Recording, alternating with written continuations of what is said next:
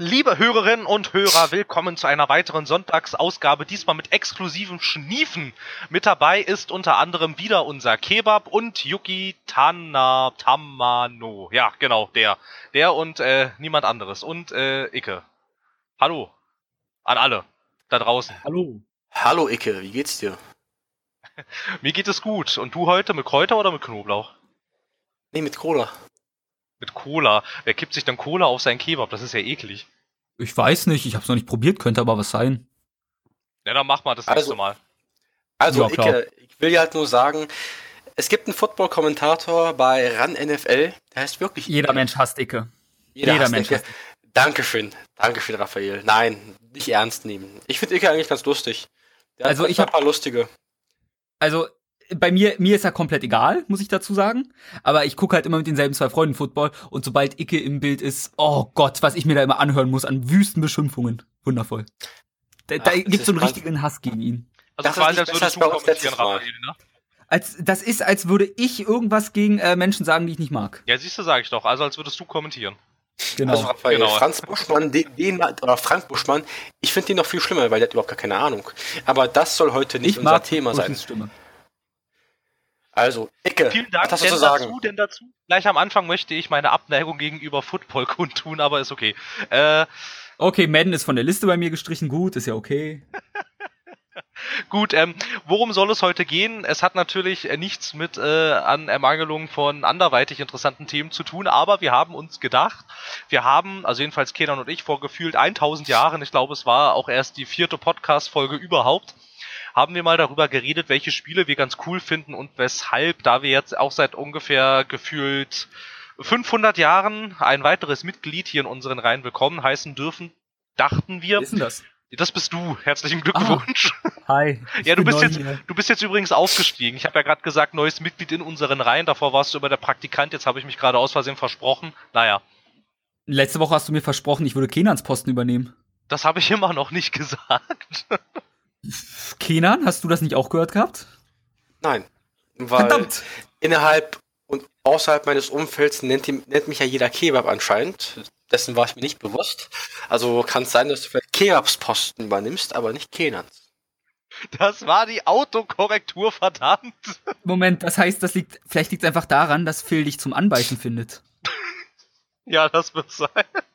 Jungs, Niveau. Niveau, wir Wahrscheinlich- verlassen es gerade. Wahrscheinlich, wahrscheinlich, wahrscheinlich denkt einfach mein Telefon, dass ich dich zum Anbeißen finde. Deshalb hat es da gleich einfach mal Kebab draus gemacht. Naja, auf jeden Fall haben wir mal über diese Spiele geredet, die wir ganz gut fanden. Beste Überleitung, die ich jemals hingekriegt habe.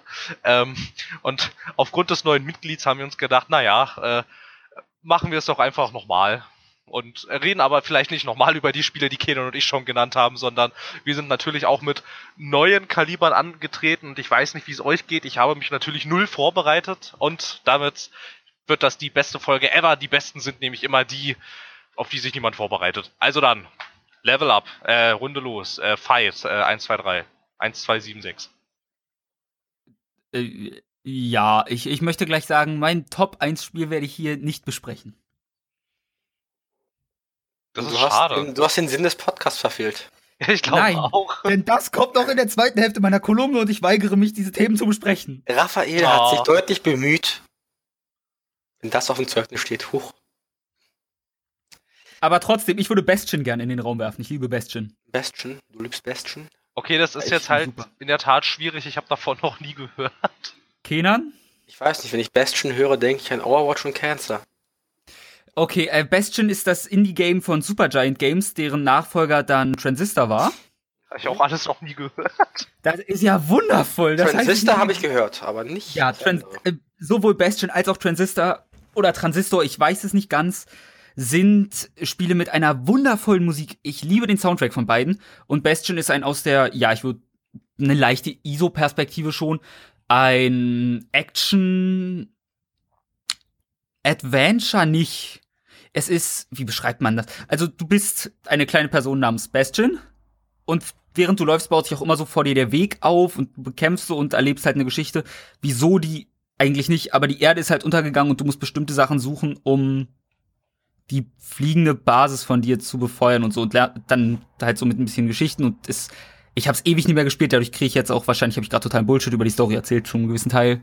Aber ich habe es ewig nicht mehr gespielt, aber es ist ein tolles Spiel. Sollte ich mal wieder durchspielen. Geht auch nur so, ich, ich sag mal acht Stunden. Und das war eigentlich vor vier Jahren oder so der totale Indie-Hit. Hat auch ein paar Game of the Year Awards bei verschiedenen Magazinen gewonnen, bin ich der Meinung, zumindest für Soundtrack. Und ähm, ja. Also acht Stunden habe ich damals gebraucht, um es durchzuspielen, nur um es in den Raum zu werfen. Also ich, ich bin enttäuscht, dass ihr es nie gespielt habt. Und wenn man Bastion googelt, findet man den Overwatch-Helden, was mich jetzt sehr, sehr traurig macht. Also ich habe nach Bastion gegoogelt und habe relativ schnell das Videospiel gefunden. Und ähm, ja, es hat tatsächlich diverse Auszeichnungen gekriegt, unter anderem von Game Informer, Best RPG of the Year, also es geht um 2011 jeweils. Ja gut, ob man das als Rollenspiel bezeichnet, Na, sie kann man. Sie tun es jedenfalls. Dann haben sie äh. bei den Spike Video Game Awards 2011 äh, gewonnen in der Kategorie bester bester Soundtrack und bestes Download-Spiel und sie haben den Best Xbox Live Game Award of 2011 gewonnen.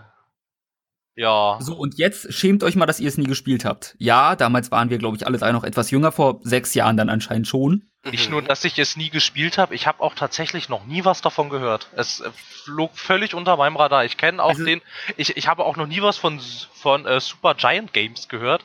Ich habe mal geguckt, wer die sind. Äh, ja, die haben jetzt 2017 haben sie ein Spiel rausgebracht, von dem ich keine Ahnung habe, wie man das ausspricht. Irgendwie Pyra?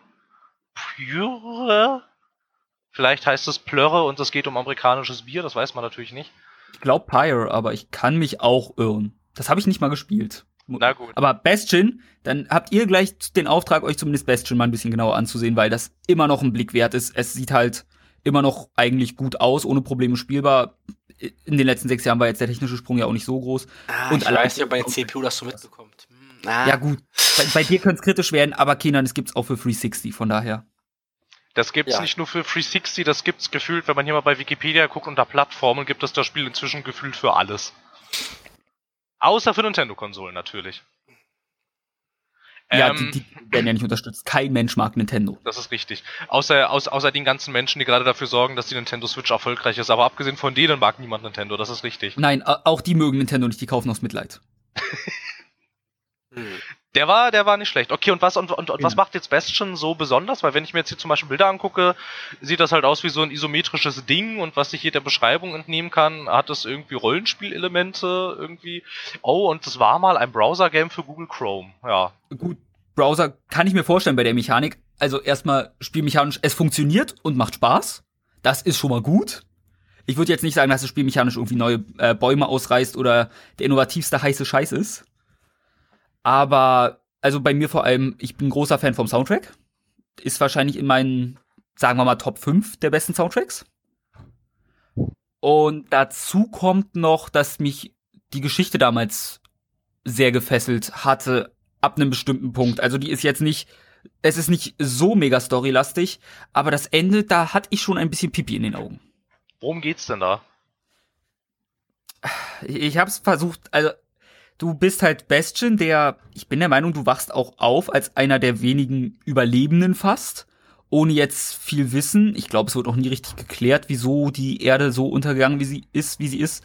Und triffst dann halt einen alten Mann auf einer Insel, triffst dann noch zwei andere mit, und mit denen freundet man sich so an und sucht an sich Kerne, weil das die letzte Bastion ist der Menschheit und die kann, glaube ich, weil zum Ende gibt's auch noch eine Wahl, dazu möchte ich jetzt nicht so viel sagen.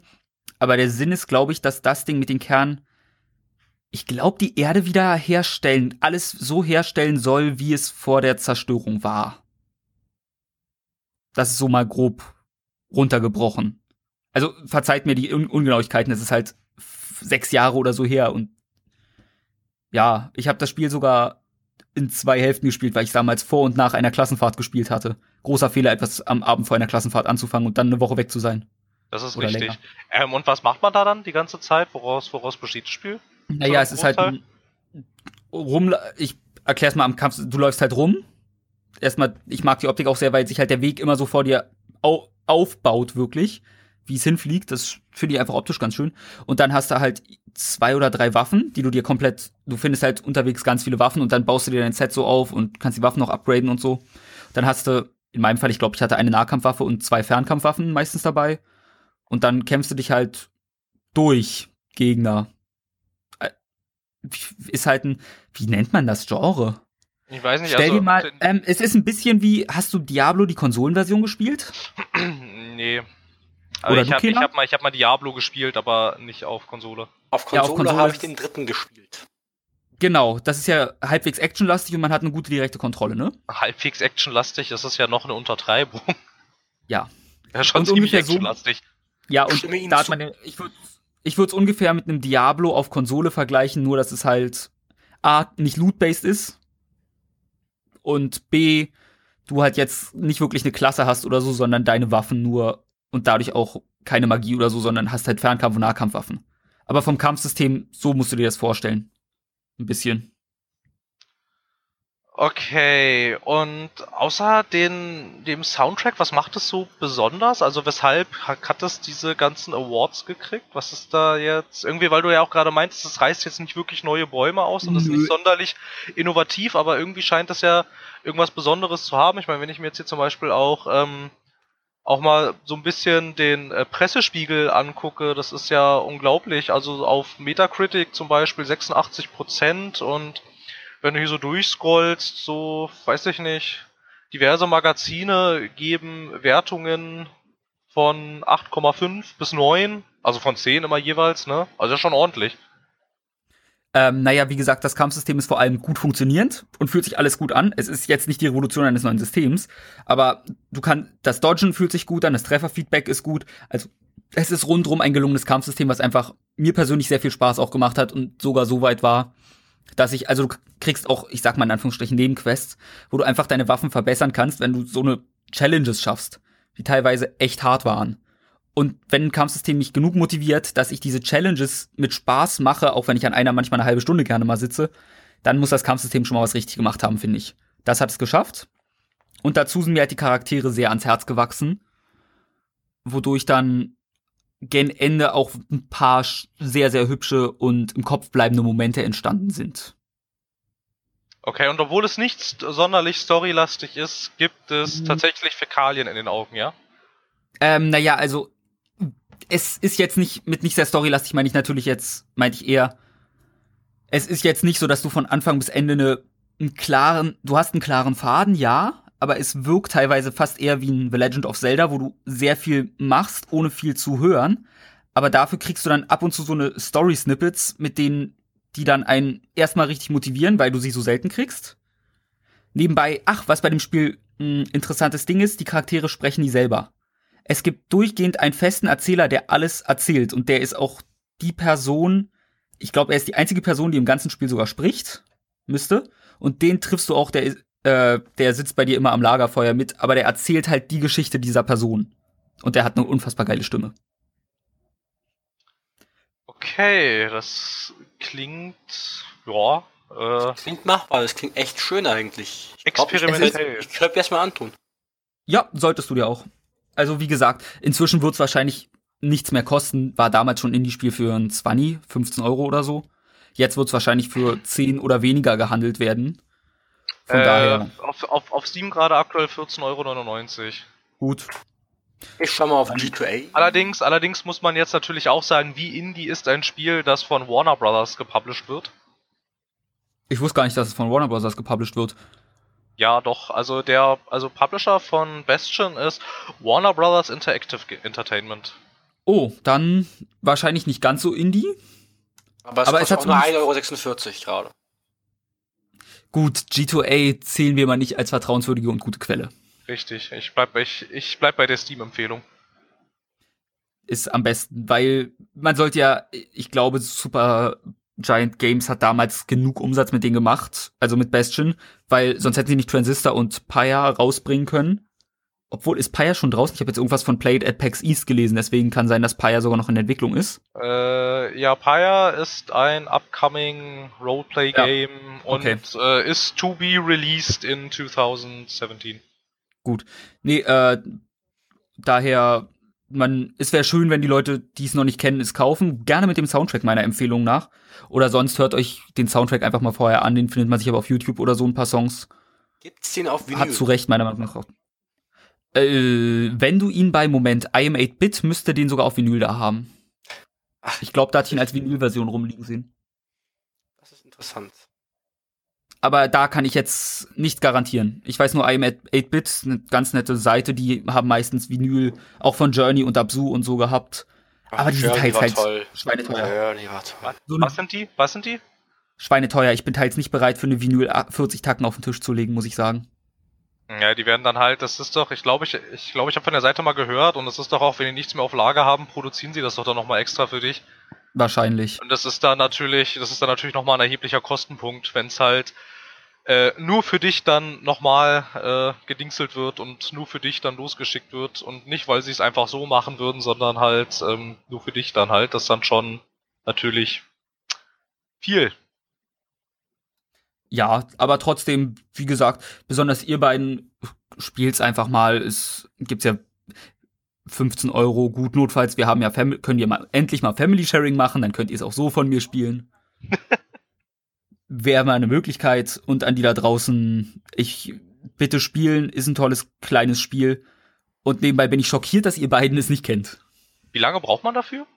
Acht Stunden habe ich jetzt Ach damals ja, gebraucht. stimmt, stimmt, stimmt, du hast es auch Genau. gerade gesagt, ja. Und sorry. ja, meiner Meinung nach habe ich auch, in, also erinnerungsmäßig zumindest alles gemacht, was man machen konnte. Natürlich, multi es gibt multiple Enden, ich glaube vier oder fünf Stück an möglichen Enden. Von denen habe ich nur eins gesehen. Das war auch für mich das beste Ende. Yippie. Hatte mir die anderen nämlich dann im Nachhinein nochmal angesehen. Auf YouTube. Aber ich habe, glaube ich, alle Nebenquests und so erledigt gehabt. Von daher rechne mal acht bis zehn oder wenn man Sachen weglässt, sagen wir mal sechs bis zehn Stunden, je nachdem, wie viel man noch macht, wie schnell man ist, wie viel man erkundet. Braucht man für das Spiel. Also, wenn man durchrennt und durfte man es gut an einem Tag oder vielleicht sogar einem längeren Abend einfach mal sich reinziehen können. Okay. Dann haben wir es ja jetzt ja doch fast tatsächlich geschafft, eine Viertelstunde über ein Spiel zu sprechen, das außer dir hier niemand kannte. Wundervoll. Ansonsten, ja, ich weiß nicht, ich kann jetzt leider nicht mehr so viel dazu sagen. Wenn du jetzt nichts mehr hast, dann müssten, könnten wir weitergehen.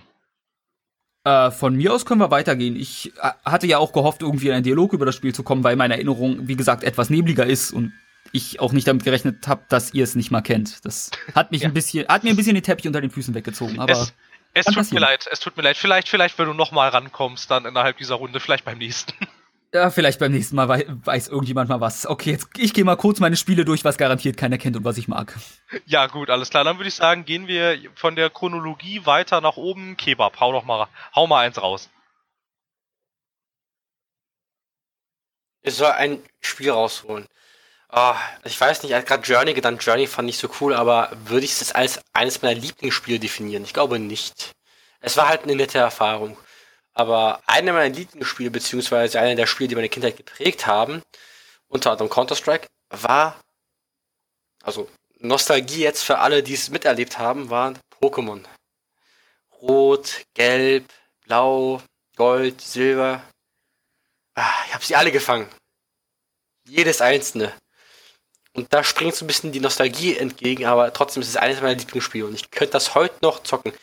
Hätte ich einen grauen, lobigen Kasten da, hätte ich die Cartridge da, ich würde es, glaube ich, auch heute noch zocken.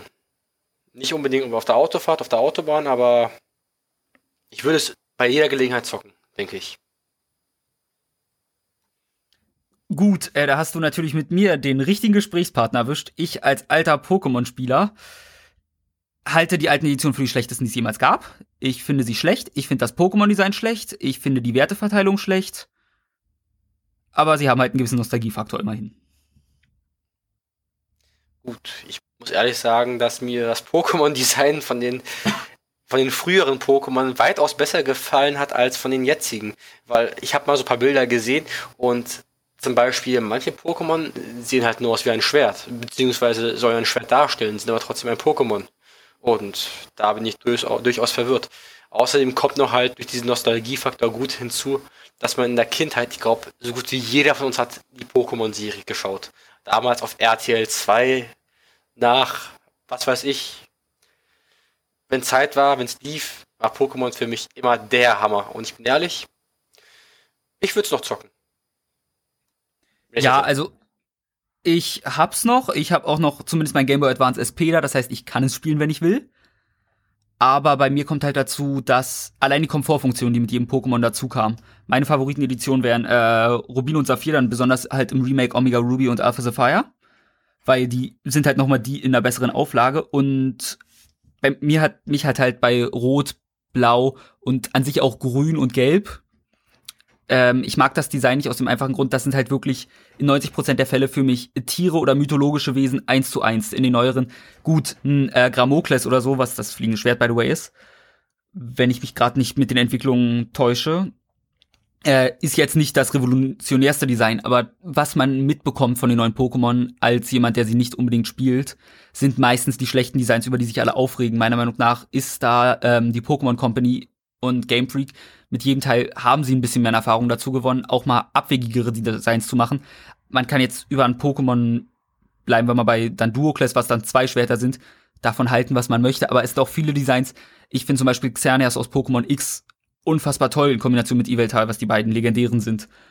Während ich einen Glurak einfach für einen simplen Drache halte und Turtok ist halt eine Schildkröte. Ich mag Bisasam dafür ich, ich zähle zu diesen Bisasam-Fans, ich weiß, abartig. Aber ähm, ich kann dich trotzdem leiden, denke ich. Ja, vielen Dank. Denkst du, das ist selten, dass man das hört, wenn man sich als Bisasam-Fan outet. Nee, was die alten, ohne Frage, wie gesagt, Nostalgiefaktor und ich habe da mehr als genug Zeit mit verbracht, allein damals mit Gerüchten, wie man dann an Missing No und was damit alles geht und das Klonen und so weiter. Die Sonderbonbons. Ja, das übliche halt.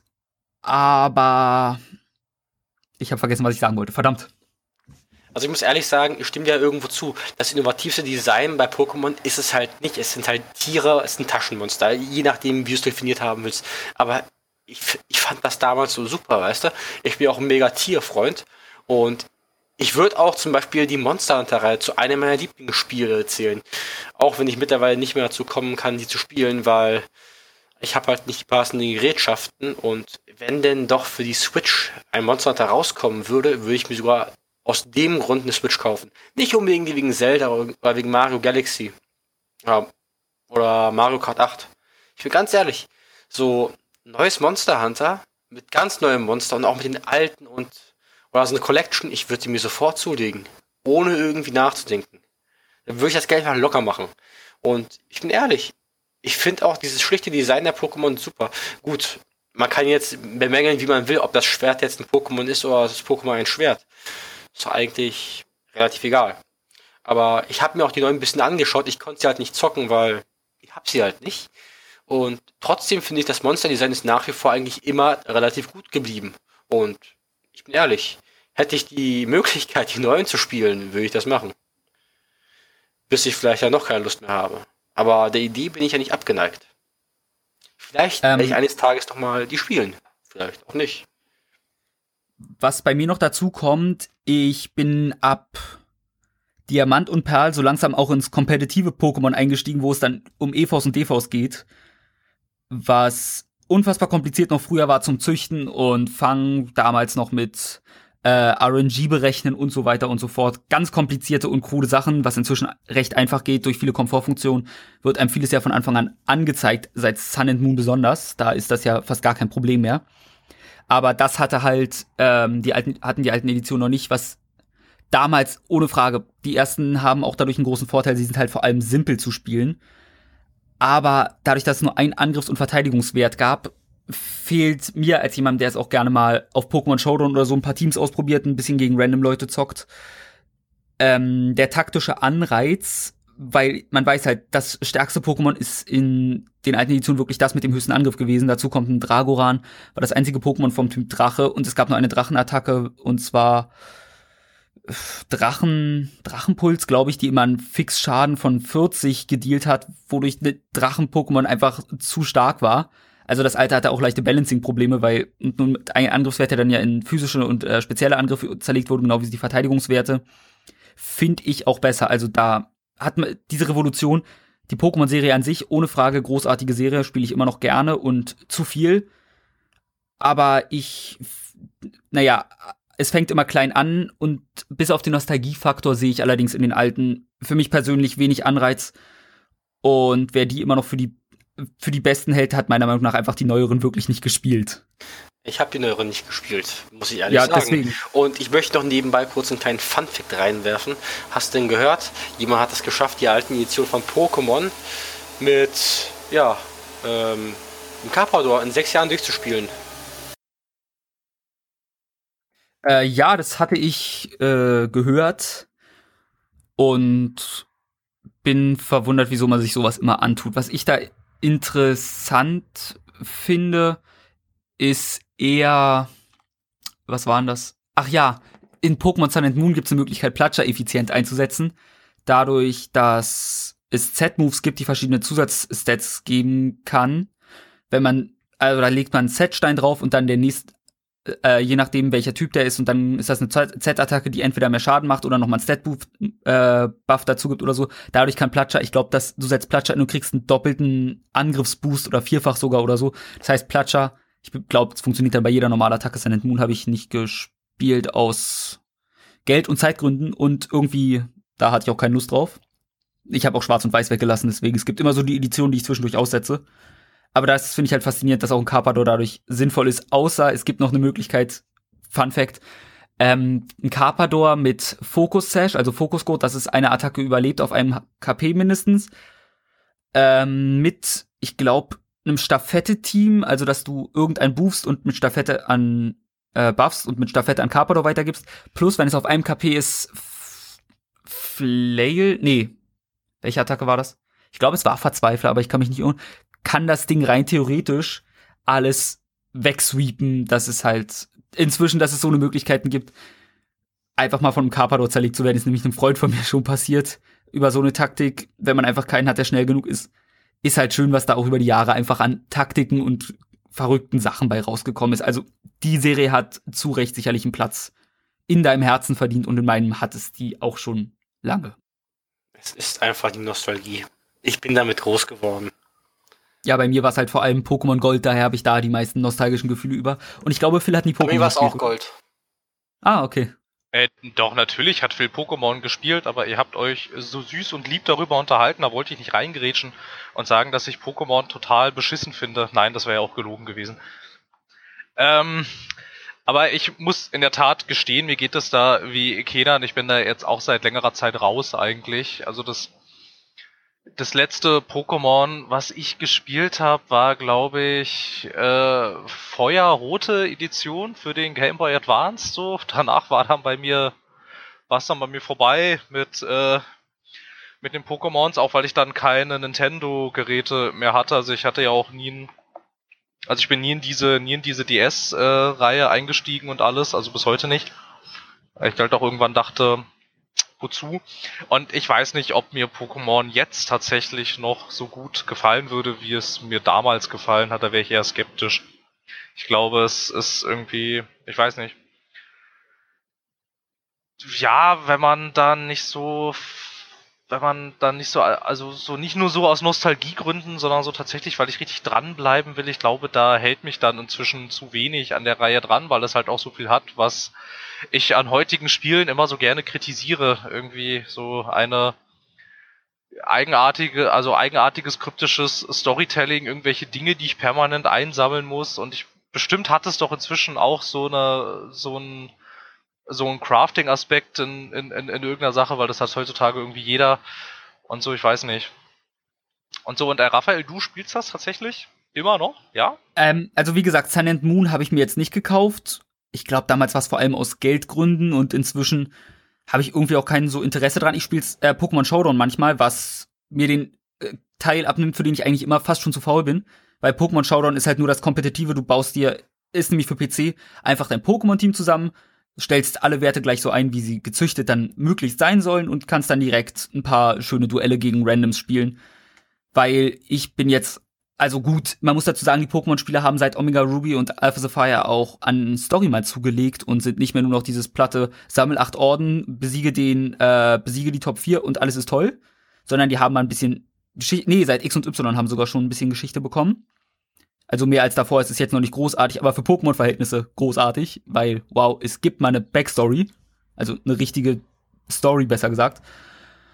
Und das kann ich komplett verstehen, dass ein das Orden einsammeln nervt. Da gibt's auch, meines Wissens nach, Sun and Moon macht das ein bisschen anders irgendwie, aber da kann ich jetzt auch nicht mehr genau drüber sprechen. Und meiner Meinung nach, Crafting direkt gibt's auch nicht viel. Also da musst du keine Sorgen haben. Soweit sind sie nie gegangen. Dann habe ich immer noch das Problem, dass das total bunt ist. Gut, gegen äh, dann, keine Ahnung, klebt dir ein Filter über die Bildschirme, so dass es schwarz-weiß wirkt, was weiß ich. Oh, so ein Noir-Filter. So ein, so ein, so ein, so ein Pokémon Noir-Filter. Das wäre doch, das wäre, das, das wäre witzig. Dann zieh's auf dem Emulator auf dem PC mit einer Randomizer Nuzlocke Challenge noch dazu und dann packen Filter drüber, keine Ahnung. Ja, natürlich. Nee, es ist auch einfach inzwischen so ein bisschen dieser Zeitfresser-Aspekt. Ich weiß noch, dass ich damals dieses Feuerrote, das äh, habe ich ja rauf und runter gespielt, ohne dass ich äh, irgendwann tatsächlich auch jemals an einem richtigen Ende war. Das ging ja ewig so weiter irgendwie und ich habe heutzu- heute jetzt auch nicht mehr wirklich die Bereitschaft in ein Spiel, was mich jetzt nicht total fesselt, auch so viel Zeit zu investieren. Dass ich da so lange drin bleibe, irgendwie. Ich habe ja auch tatsächlich nicht wirklich ähm, Pokémon Go gespielt, so dass er jetzt so wahrscheinlich inzwischen der populärste Ableger momentan gewesen ist. Also außerhalb dieses, außerhalb dieses, dieses, dieses Spielekosmos. Ich meine, da wurde ja sogar tatsächlich äh, in der Tagesschau drüber berichtet und alles. Habt ihr Erfahrungen mit Pokémon Go? Ähm, ja, ich habe die Erfahrung, die, glaube ich, jeder vernünftige Gamer gemacht hat. Uh, Pokémon Go. Was, Deinstalliert? ich muss das Haus verlassen? Deinstalliert. Ja gut, bei mir war das nicht ganz so. Bei mir lag es eher daran, ich habe es ins es kam gerade frisch raus, als ich glaube ich im Urlaub in der Türkei war und dann habe ich installiert für iOS. Habe ich mir es angeschaut und dachte mir, boah, gar oh. Ich brauche eine permanente Internetverbindung. Ich bin im Ausland. Das wird nicht billig. Hm, ja, ich deinstalliere es mal und gehe mir Zigaretten kaufen. Ja, Ich hätte noch die kleine Erfahrung, ich hatte es dann äh, doch noch drauf, aber meistens halt neben mir liegen, weil ab und zu tauchen auch Pokémon auf, wenn man nur zu Hause rumsitzt. Einmal aus Langeweile habe ich mich dann, da hatten wir, ich glaube, ich, ich überlege gerade, da war ich, glaube ich, frisch aus Japan zurück. Doch, das kam raus, als ich schon wieder in Deutschland Japan? war. Du, du warst Ja, in ja, ich Japan? habe drei Monate in Japan gelebt. Oh Ähm, Mann, cool. Und ein Freund von mir, der es halt geschafft hatte, da sein, ich glaube, er hatte gewartet, dass neu, sein neues Studium anfängt oder so, dann irgendwie so drei Uhr morgens und ich so, ich habe nichts zu tun. Wollen wir uns am Bahnhof treffen und Pokémon spielen? Ja, gut. Haben wir uns gemütlich am Bahnhof, weil da zwei Pokestops bei uns waren, hingesetzt, Pokémon Go gespielt und dann kam die Polizei. Ausweiskontrolle. Alles gut, aber nett war die nette Polizistin dann und euch beiden noch eine schöne Pokémon-Jagd. Ja, vielen Dank, schöne Nacht noch.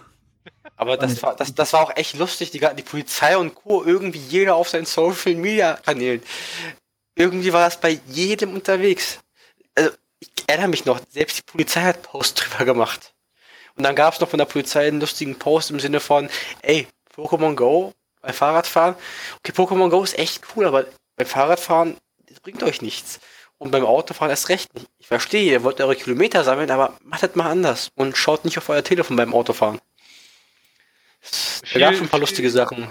viel witziger fand ich, was einige, was einige ähm, ähm, Polizei, äh, äh, Polizeistationen in den, in den USA ge gemacht haben, wenn sie festgestellt haben, dass irgendwo in ihrer Nähe, weiß ich nicht, oder in dem Gebäude selbst irgendwie ein Pokestop ist oder, oder in ihrem Umkreis dieses Gebäudes irgendwelche irgendwelche seltenen Pokémon auftau äh, auft auftauchen, dass sie dann tatsächlich gesagt haben, ja, okay, ähm, wir lassen jetzt hier immer zehn Leute rein, die dürfen dann hier das ganze Zeug einsammeln und äh, dann dürfen dann dürfen die nächsten zehn raus, was dann ja irgendwie so total kuriosen Situationen geführt hat, dass Leute Schlange standen vor diesen vor diesen Gebäuden und gewartet haben, dass sie da einmal kurz rein können, um um diese um diese Dinge einzusammeln. Also irgendwie irgendwie echt irgendwie echt total verrückt. Es gab auch in in Bayern irgendwo tatsächlich gab es verschiedene Lokale, die dann sich in die, also dann vorne vor die Tür gestellt haben, ähm, dass es, dass es bei ihnen einen Pokestop gibt und wenn man erschöpft ist und müde von der Pokémon-Jagd, dann könne man doch hier sich irgendwie eine Erfrischung gönnen und was äh, zu trinken und zu essen kaufen und so. Also schon irgendwie äh, sehr, sehr, sehr kuriose Situationen, die dieses Pokémon Go da erzeugt hat. Fand ich irgendwie ziemlich ziemlich nett und irgendwie einen ganz interessanten Ausblick darauf, was man mit Augmented Reality tatsächlich alles so alles so anstellen kann. Was Oh, ich noch faszinierend fand, ist dieser unfassbar gestiegene Umsatz an Powerbanks dadurch. Ich glaube, Ja. ich kannte kaum einen, der eine Powerbank vorher hatte. Pokémon Go ist draußen, ich sehe heutzutage keinen Menschen mehr ohne Powerbank rumlaufen, glaube ich. Ja, das ist, ja. Ja, gut, aber Powerbanks werden auch gut gerne als Werbegeschenke halt weggegeben, ganz oft. Es gibt schon auch sehr billige Powerbanks, also, also durchaus ist der Umsatz gestiegen, aber ich glaube nicht, dass jeder, jeder, der, die du kennst, sich einfach eine gekauft hat. Aber ich bin ehrlich, ich habe mir auch einmal für die Arbeit, für das Thema Sicherheit, eine Powerbank gekauft, weil acht Stunden da sitzen, das Akku geht halt leer. Aber ich weiß nicht, das Wetter wird draußen besser. Und anstatt Sport kann man ja Pokémon jagen gehen. Das, das könnten wir ja machen zu dritt. Nee, ich verlasse mein Haus nur für den Sport, das für andere Dinge nicht. Das, das geht nicht. Tut mir sehr leid. Ähm, ich habe auch, also ich weiß nicht, wie es da den anderen Menschen so geht, aber ich habe auch das Gefühl, dass dieser Pokémon Go Hype ein bisschen zu Ende ist. Schon seit Ach, der ist schon länger Zeit. tot.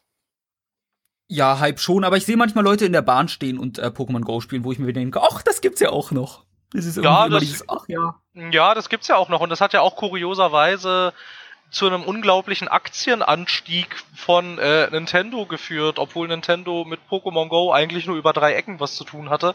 Aber das war irgendwie vielen, vielen Investoren egal. Die haben dann alle wie blöd in Nintendo investiert, obwohl ja Nintendo eigentlich mit Pokémon Go gar nicht so viel am Hut hatte.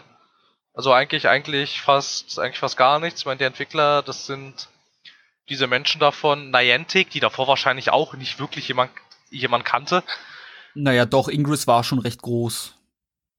Ja, einigermaßen, aber Ingress hatte auf keinen Fall die Popularität, die im Pokémon Go erreicht hat. Nee, aber was ich faszinierend finde, weil der Onkel von einem guten Freund von mir ist so ein Ingress-Freak, sage ich mal schon fast. Das sind dann wirklich, die verabreden sich dann und fahren dann zu Hunderten von Menschen an einen bestimmten Punkt, um den als Team einzunehmen, damit ihre Farbe das ganze Gebiet da beherrscht. Dann pilgern, die fahren da teilweise quer durch Deutschland am Wochenende mit dem Auto, sagen wir mal von Berlin nach Bayern, nur weil da unten gerade das Treffen von ihrem, von ihrer Farbe stattfindet, um da die Punkte einzunehmen. Das ist, Ah ja? das ist Das unfassbar. Geld. Ja, und ich find's einfach genial, wie damals schon Ingress diese Community zusammengeholt hat. Das war unfassbar. Also ist es ja, immer was, glaub, ähnliches, was, ähnliches, was ähnliches hat ja, was ähnliches haben sie ja wieder mit, äh, mit, mit Pokémon Go geschafft. Ich meine, da gab's ja, da haben sich ja Leute verabredet zu irgendwelchen Night Runs und äh, zu, zu Treffen, irgendwie, ich weiß nicht, wenn dann, wenn dann Leute irgendwie, wie hier zum Beispiel in Berlin, so du wohnst, du wohnst in einer recht großen Stadt, die relativ weit weg von, von jeglichen Meeren ist, dass sich dann Leute über soziale Netzwerke verabredet haben. Sie fahren ein Wochenende ans Meer, um da die ganzen Wasser-Pokémon einzusammeln. Also das ist schon, hat schon, hat schon irgendwie was so, ne? Was, was, Das was klingt eine, auch geil. was eine, was eine, ei- was eine einzelne Handy-App so auslösen kann. Und dann natürlich noch, ähm, also was ähnliches, also Ingress funktioniert ja, glaube ich, meines Wissens nach nach einem ähnlichen Prinzip. Ich weiß nicht nach dem gleichen, aber Ja. nach ungefähr einem ähnlichen Prinzip. ist und- ähnlich. Ja, genau. Und dann hast du halt nochmal bei dem Spiel ist jetzt nochmal dieser fette Pokémon-Stempel drauf und so und ähm, das schon, ist schon, ist schon faszinierend irgendwie, auf was, auf was Menschen da so, da so gekommen sind, was sie so tun können. Oder als es dann, ich weiß nicht, ob ihr euch daran erinnert, es gab mal, es gab die Meldung, die dann sogar in der General Interest äh, Presse verarbeitet wurde, dass im New Yorker Central Park irgendwie ein super seltenes Pokémon gesichtet wurde und dann der Central Park voll war mit Menschen, die alle wie blöd auf ihren Telefon rumgetippt haben und dann die ganze Veranstaltung tatsächlich sogar von der Polizei aufgelöst wurde mit der Begründung, das sei eine nicht genehmigte Massenveranstaltung gewesen. Das war ein Glurak, äh, ich weiß noch. Wer war das? Das war ein Glurak und da, da gab es auch Videos von, weil da hat einer gesagt, ah, ah, ich hab's. Und da kam der andere und hat gesehen, dass er ihn fangen will und hat ihm wirklich das Handy außer Hand getatscht, also wirklich so rausgeschmissen, draufgehauen. Es gab's kuriose Videos. Ja, na klar, aber alles, alles, was irgendwie so ein riesen, so ein riesen Hype generiert, generiert natürlich auch Fanatiker. Das war ja, das war ja auch schon immer so. Ja, aber ich habe auch eine lustige Geschichte zu Pokémon Go. Nochmal? Ja, ich habe halt CSGO gezockt mit ein paar Kameraden und da kam ein Freund von dem in den TS und der ist Mitte 30, verheiratet und es war gegen halb vier, naja, und der meinte, ja, ja, ich will jetzt eine Runde kompetitiv zocken. So ein bisschen das 2. Gucken, was geht. Es kann aber sein, dass meine Frau zwischendurch mal nervt. Äh, wir haben noch halb vier. Muss sie nicht arbeiten oder so? Wo musst du nicht arbeiten oder so? Die Frage kann ich ja auch stellen, Kollege. Hat sich schnell erledigt. Plötzlich kam die Frau hinzu und meinte, ich möchte auch zocken. Und dann haben die zusammen CSGO gezockt. Und mitten im Match stand irgendwie 14 zu 9 für uns. Und die beiden waren gerade gut dabei. Die haben gut supportet. Und was passiert? Plötzlich schreit die Frau auf. Ah! Und wir alle erschrecken uns im Teamspeak. Oh mein Gott, ist irgendwas passiert? Ist was auf den Fuß gefallen oder so? Nein, nein, nein, nein, nein, nein, nein. Ganz viele Taubsis bei mir. Und dann schreit sie ihren Mann im TS an. Schatz, Schatz, wir müssen raus, raus, komm, komm, wir gehen jetzt raus und zocken Pokémon Go. Ich will die fangen. Ich, ich muss weitermachen, ich muss weitermachen. Und das war so kurios, weil im Nu ist die Frau einfach mal aus dem Spiel abgebrochen, hat einen 30 Minuten Bann bekommen und ist weggerannt. Und der Mann meinte einfach so, Jungs, es ist ein bisschen blöd gelaufen, aber das Vibe ist gerade aus der Küche gerannt, Richtung, Richtung raus und ich, ich beende das Spiel auch mal, weil ich schaut mal auf die Uhr, da kann schon Scheiße passieren. Ja, ja, bis die Tage. Mir im Nachhinein erzählt, ja, die ist wirklich fast drei Stunden umhergerannt, nur um Taubsis zu fangen. Also Pokémon Go hat seine Vorteile, aber ich bin ganz ehrlich, ich glaube, ich will das nicht machen um die Uhrzeit. Also, ich find's schön, dass es noch die Leute gibt. In meinem Freundeskreis sah Pokémon Go übrigens wie folgendermaßen aus.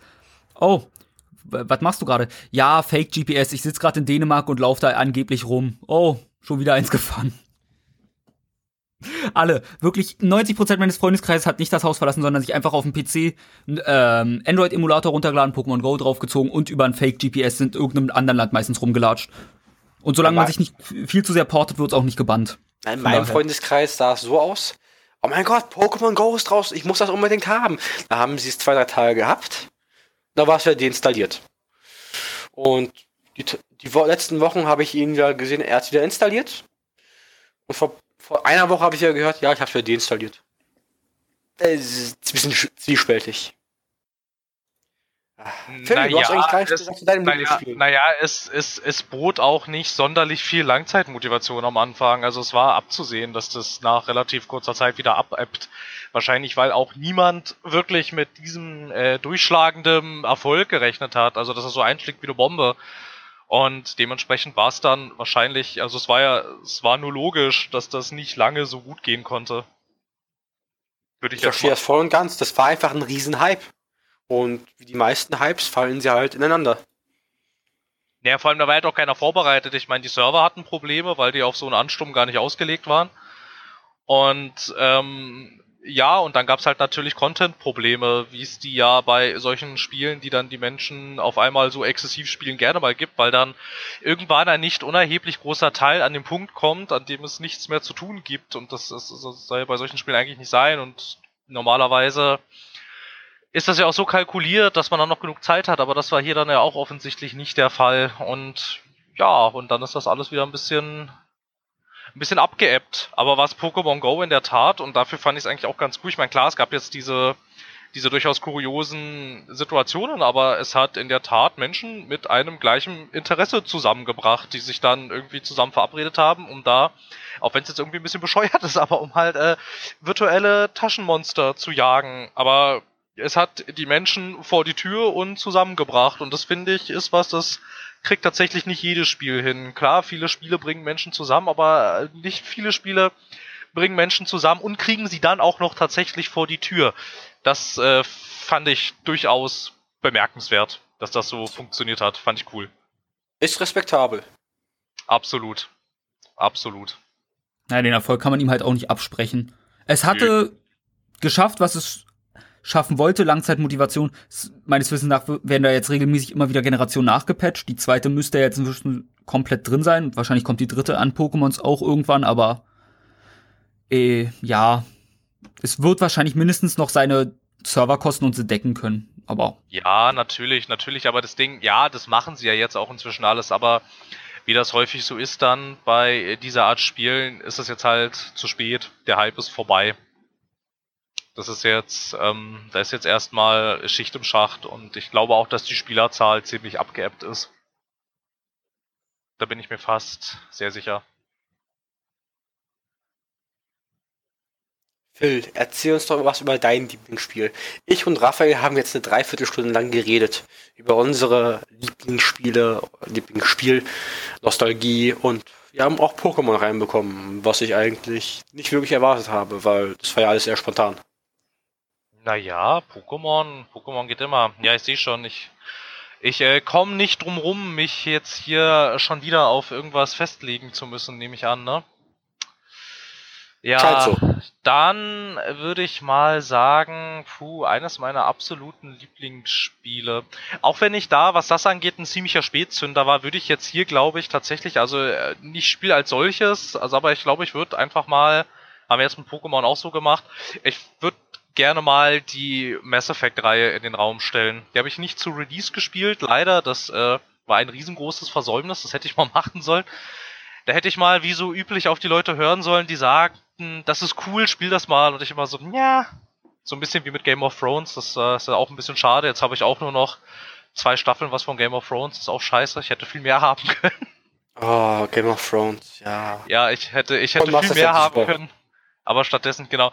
Ja, und äh, Mass Effect, ja. Aber als ich es dann tatsächlich, also ich habe es dann zu dem Zeitpunkt gespielt, da waren sämtliche da waren sämtliche Inhalte schon erschienen und die Spiele waren so, wie sie sein sollten. Äh, ja, das sage ich so mit Augenzwinkern zum, zum dritten Teil, aber was, was eine fantastische Reihe. Weißt du, als ich damals dann mit dem, mit dem ersten Teil, also ich habe sie dann chronologisch ziemlich dicht hintereinander weggespielt und muss sagen, dass ich es äußerst schade finde, wenn man sich, also gerade wenn man sich die drei Mass Effect Spiele anguckt und spielt, was da, also was da an Story drin steckt, wie die ihr Universum etablieren, das, wie sie ähm, über über den längeren Zeitraum da auch tatsächlich endlich mal ein vernünftiges Kampfsystem hingekriegt haben und wie man da über mehrere Teile da mit seiner mit seiner eigenen Crew zusammenwächst und so und oh, ist einfach ist einfach super und umso bedauerlicherer finde ich es, was jetzt irgendwie mit Andromeda aus der Marke geworden ist und was auch mit, da ist es wieder, was auch mit Inquisition irgendwie da aus BioWare geworden ist. Da ist irgendwie, da, da, da gehen uns ziemliche, da gehen uns ziemliche Rollenspielentwickler, Gurus irgendwie flöten, die das eigentlich immer ganz gut hingekriegt haben. Und ja, ich fand's, äh, ich fand's echt, echt immer sehr beeindruckend und kann diese Reihe auch wirklich nur jedem ans Herz legen, der immer mal überlegt hat, ob er sie spielen sollte. Wenn man schon an dem Punkt ist, dann sollte man auch tatsächlich noch den nächsten Schritt gehen und sagen, ja, jawohl, spielen, das ist super gewesen. Kennt irgendeiner von euch diese Reihe? Schon mal davon gehört? Noch nie, kenne ich nicht. Wer sein dieses Masseneffekt? Äh, wer, wer ist Bioware?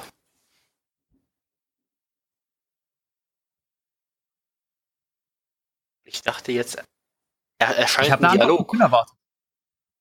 Bitte? Wir haben eine Antwort von dir erwartet. Wir kennen es ja offensichtlich nicht. Na, ich habe es ja gerade erklärt, was es ist. Ja, ja, klingt durchaus interessant. Ja, ja, ja, ja. Nee, ich persönlich habe ja den ersten gespielt und den zweiten. Den zweiten habe ich sogar durchgespielt. Den ersten habe ich halt nur angespielt bei einem Kollegen. Und ich habe ja auch alle drei Teile. Also von der ersten Trilogie. Jetzt haben wir halt Andromeda und naja, ich höre nicht viel Gutes. Ich sehe ja. nicht viel Gutes. Und ich denke mir, hm, da wird wohl was Wahres dran sein, dass es nicht so gut ist. Aber trotzdem muss ich ehrlich sagen, der zweite Mass Effect ist einer der intensivsten RPGs, die ich jemals gespielt habe. Vor allem das Ende, dieses Himmelsfahrt, dieses Himmelfahrtskommando. Meine Fresse. Das, das war schon spannend. Und umso mehr tat es mir halt leid, dass bei mir so viele gestorben sind. Das, das war echt scheiße. Ich glaube, die halbe Crew ist draufgegangen. Ja, da hättest du dich mal mehr um deine Leute kümmern müssen. Mensch, bei mir ist nur einer gestorben tatsächlich. Ähm, aber ich fand, ja, also der, den zweiten Teil würde ich jetzt, glaube ich, auch rückblickend betrachten. Das ist der zweite Teil definitiv der beste. Und ich kann mich auch noch an dieses Ende erinnern. Es war echt, das war echt fantastisch. Ich, ich, ich weiß nicht, wie ich dieses, wie ich eigentlich fast dieses gesamte, dieses gesamte Himmelsfahrtkommando über eigentlich so vorgebeugt äh, vorm Bildschirm saß und total gebannt vom Geschehen war. Es hat mich so fasziniert, was ich da gesehen habe. Das war, das war so intensiv und von der Inszenierung her so stark und ich hatte ich hatte so einen Schiss, weil ich ja jetzt, ich wusste zwar, dass es einen dritten Teil gibt, aber ich wusste ja nicht, wer da wie und in welcher Konstellation vorgeht. Ich hatte so einen Schiss die ganze Zeit, dass mir jetzt hier irgendwie, irgendwie die ganze Crew wegstirbt und so. Und also das war schon sehr, sehr intensiv. Also da kann man, also da kann ich den Entwicklern eigentlich echt nur, echt, echt, echt, echt nur danken, dass sie es hingekriegt haben, da so ein, da so ein intensives Erlebnis zu, zu generieren und was deine Meinung zu Andromeda angeht, also da kann ich sagen, ich habe die EA Access Demo gespielt und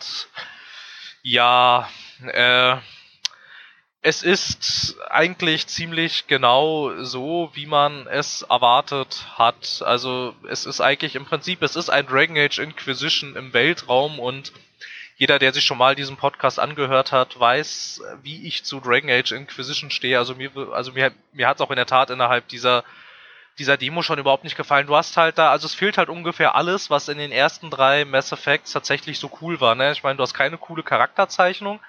Du hast generell keine coole ähm, Charakterkonstellation irgendwie. Also die Verbindung zwischen, zwischen dir und deinen Crewmitgliedern, die in den Mass Effects davor ja ziemlich stark im Fokus stand, das hast du da alles überhaupt nicht. Die sind, also jedenfalls sind sie innerhalb dieser ersten Demo, ich meine, die geht aber auch schon relativ lang eigentlich, aber innerhalb, also da sind die Charaktere, die waren mir, die waren mir völlig egal und das hat auch, es hat es auch irgendwie nicht geschafft, irgendwie dieses neue, dieses neue Universum irgendwie zu etablieren. Das haben sie in den anderen auch besser hingekriegt. Also im Prinzip hast du ein unglaublich durchschnittliches, ziemlich langweiliges und ziemlich fades Spiel, in dem du nur von Schnellreisepunkt zu Schnellreisepunkt hüpfst und irgendwelche trivialen Nebenaufgaben löst. Und das ist halt echt schade. Das ist halt, finde ich, echt sehr tat schade. Also ich, ich bin ganz ehrlich, ich fand halt auch den zweiten wirklich so ziemlich am besten. Vor allem, wie er schon den Anfang der Geschichte inszeniert hat. Wie auf dem Schiff da diesen Unfall hast und du eigentlich komplett verreckst, komplett aus der Erde scheiterst. Und ich habe den zweiten Teil zum ersten Mal gespielt und dachte mir, so, ich hoffe, das war's jetzt nicht also, also bitte bei aller Ehren. Und dann siehst du halt in dieser riesigen Sequenz, also in dieser super Sequenz, wo ich damals dachte, das ist jetzt bestimmt ein Ladebildschirm oder so. Nein, das war eine Story-Sequenz, wie du wirklich komplett wieder zusammengeflickt wirst, so unterm X-Ray und so. Und du dann wieder am Leben bist. Dann noch diese diepe Geschichte mit dem Unbekannten. Also ich fand es ich fand das Erlebnis von Mass Effect 2 super und ich werde den ersten und den dritten nachholen. Und Andromeda werde ich vielleicht auch eines Tages mit Samthandschuhen anfassen. Und dann werde ich vielleicht bis zu bis zu Boden fluchen, vielleicht auch nicht, aber nach deiner Einschätzung, nach deiner Meinung, wir haben ja auch mal privat so ein bisschen drüber geredet, ich, ich glaube, mir wird es auch nicht unbedingt gefallen. Aber ich habe eh noch eine große Pile of Shame Darüber könnten wir auch wieder eine Folge machen, wie die wieder in den Wochen gestiegen ist. Ähm, also was, was äh, Andromeda angeht, es spricht natürlich nichts dagegen, dass du da mal in diese Demo reinspielen kannst. Also ich habe jetzt natürlich auch, glaube ich, ein anderes Verhältnis zu BioWare und BioWare-Spielen als äh, der Rest, glaube ich, hier in diesem, in dieser äh, Podcast-Konstellation. Irgendwie, also ich meine, ich verbinde halt mit BioWare hauptsächlich eine eine, also für Videospielverhältnisse in der Tat ausgezeichnet geschriebene Story, äh, coole Charaktere, also eine coole Charakterkonstellation und auch und auch Figuren, die mir nicht strunzpiep egal sind. Und das sind halt alles diese Eigenschaften, die BioWare ziemlich gut abgelegt hat innerhalb der letzten Jahre und wahrscheinlich äh, reagiere ich da auch ein bisschen anders. Also an sich ist ja Mass Effect Andromeda, also jedenfalls auch so, wie ich es gesehen habe, es ist ja jetzt per se kein schlechtes Spiel, es ist nur etwas, was ich als also so unglaublich durchschnittlich bezeichnen würde irgendwie. Das ist so es, es gliedert sich so richtig gut in diesen in diesen Einheitsbrei rein, also in diesen, in diesen Open World Einheitsbrei, den wir gerade in der Industrie ja haben und da passt es halt perfekt rein. Also es sticht jetzt nicht sonderlich hervor irgendwie. Ich meine, wenn dir Ubisoft Open World Spiele vielleicht irgendwie ein bisschen liegen, dann kann man damit sicherlich auch irgendwie seinen Spaß haben, aber wenn man das von BioWare erwartet, wofür sie früher standen und womit ich sie eigentlich auch immer in Verbindung gebracht habe, wer mit den Erwartungen daran geht, der wird definitiv ähnlich enttäuscht sein wie ich. Raphael, ich weiß aus eigener Hand, dass du auch mal Mass Effect gespielt hast. Ja, ich habe den soliden dritten Teil gespielt und ich sage euch, mit Kinect Sprachsteuerung Waffe wechseln war das Beste, was ich je in einem Videospiel getan habe. Wirklich? Äh, verarschst du mich gerade oder? Äh, es kommt drauf an. Ich, ich, habe es wirklich mit Kinect und Sprachsteuerung bis, äh, gespielt, also zur Unterstützung, um Granaten zu werfen und Waffen zu wechseln. Aber ich, ich habe jetzt auch nichts gesagt, weil meine Verbindung zu Mass Effect dementsprechend äh, klein ist. Ich weiß, ich hatte eine schöne Dartpistole als Lieblingswaffe, die Sachen zur Explosion gebracht hat. Aber dieses Spiel ist tut mir leid, sämtliche Bioware-Fans. Ich weiß, der dritte ist bei euch auch nicht so beliebt, aber bei mir ist er so bla gewesen. Ich erinnere mich, ich weiß, wie es losging, dass mein, ich glaube, das hatte ich auch in meinem Podcast schon angesprochen, dass mein Charakter aussah wie ein, wie eine leichte Missgeburt. Tut mir leid den Ausdruck, aber ich habe halt mich an den Reglern verstellt und nie wieder was ordentliches bei rausbekommen. Und die, ich erinnere mich an Anfang, der an Ausschnitte vom Ende aber, und dann irgendeine Alien-Kolonie, die für mich in Retrospektive irgendwie was von den Zerg oder so hatte. Aber es ist alles sehr, sehr bla in meinem Kopf. Die Geschichte ist größtenteils weg. Ich kann nicht mal namentlichen Crewmember nennen, deswegen, es tut mir leid, Mass Effect wird, hat keinen Platz in meinem Herzen irgendwie jemals erreicht. Was daran liegen wird, dass ich einen der schlechtesten Teile davon gespielt habe. Wenn man Andromeda mal ausklammert, weil das ja auch ein anderer Writer hat und so weiter und so fort. Ähm, so sehr andere Writer hatte Andro an Andromeda tatsächlich gar nicht. Eigentlich hat nur ähm, ein, ein Writer gefehlt. Ja, aber der Hauptwriter ist ein anderer. Und Richtig, merkst, ja. Ja, deswegen, und das ist halt der Typ, der quasi das Universe aufgestellt hat. Ich glaube, es gab ja schon Wechsel. Es waren ja erst zwei Geschwister, die Mass Effect geschrieben haben. Oder ähm, zumindest zwei gute also, Freunde oder irgendwie so, ne? Also, also die Grund, also der Mann, der eigentlich immer mit dabei war und der sich diese ganze Story ausgedacht hat, das war Drew Carpishin. Drew Carpishin. Ähm, ich glaube, der wird anders ausgesprochen, aber ja. Ich habe ich hab's mal ich hab's mal so gehört in einem äh, äh, in irgendeinem englischsprachigen Video. Also der hat sich der hat sich halt die Geschichte ausgedacht. Also der hat sich Mass Effect ausgedacht und der hat auch noch die Story, also den Großteil des Storyskriptes zum ersten und zum zweiten gemacht und äh, dann ist er aber ich glaube ja genau bei ähm, auf seiner Xing-Seite sehe ich, dass er bei Mass Effect 3 schon nur noch als Creative Consulting beteiligt war und halt bei Andromeda dann gar nicht mehr. Aber du merkst, du merkst es aber auch echt schon extrem. Also ich meine jetzt, ähm, je, also ich habe die ja, ich glaube jetzt tatsächlich von, von uns allen, ich glaube ich der Einzige, der die jetzt komplett gespielt hat, du merkst es schon extrem. Wenn du vom zweiten dann gleich direkt relativ nahtlos in den dritten überwechselst. Also das Writing ist jetzt nicht komplett für ein Popo, aber du merkst schon, dass das irgendwie, also dass ich da innerhalb der Kreativebene, also du merkst schon, ohne es zu wissen, dass da irgendwas passiert ist, irgendwie. Also dass da irgendwas passiert ist, was jetzt dem, was jetzt dem Storyskript nicht gut getan hat. Aber ich würde auch trotzdem von Mass Effect 3 sagen, dass es nicht so scheiße ist, wie es immer geschrieben wird. Irgendwie. Äh, ja, ich würde einwerfen, das Kampfsystem hat Spaß gemacht. Ja, das hatten sie ich. dann tatsächlich, das hatten sie dann ausnahmsweise mal hingekriegt. Irgendwie ich fand im ersten Mass Effect ist das Kampfsystem echt ein Krampf. Im zweiten ist es nur noch so ein halber Kampf, aber im dritten ist es irgendwie echt, find, ich, fand ich, war ein ganz angenehmer Cover-Shooter eigentlich. So, es war ganz nett. Und so, und ja, also, ich weiß gar nicht, das ist jetzt ähm, tatsächlich eine Meldung, die noch gar nicht so alt ist, aber habt ihr davon mitgekriegt, dass die Mass Effect-Reihe anscheinend jetzt auf Eis liegt, aufgrund der ja. enttäuschenden Resonanz aus Mass Effect Andromeda und dass jetzt irgendwie auch überlegt wird, die BioWare-Niederlassung in Montreal so weit runterzustufen, dass sie quasi so ein Aushilfsstudio ist? Ja, davon habe ich schon gehört. Erst heute. Leider. Also ich habe ich hab sicher auch irgendwie mitbekommen, aber bei mir ist so, ich habe halt wirklich keinerlei Affination zu irgendwelchen BioWare-Titeln. Ich habe keinen davon, den ich jemals ausgiebig gespielt habe oder in meinem Herzens einen Herzensplatz für sie habe.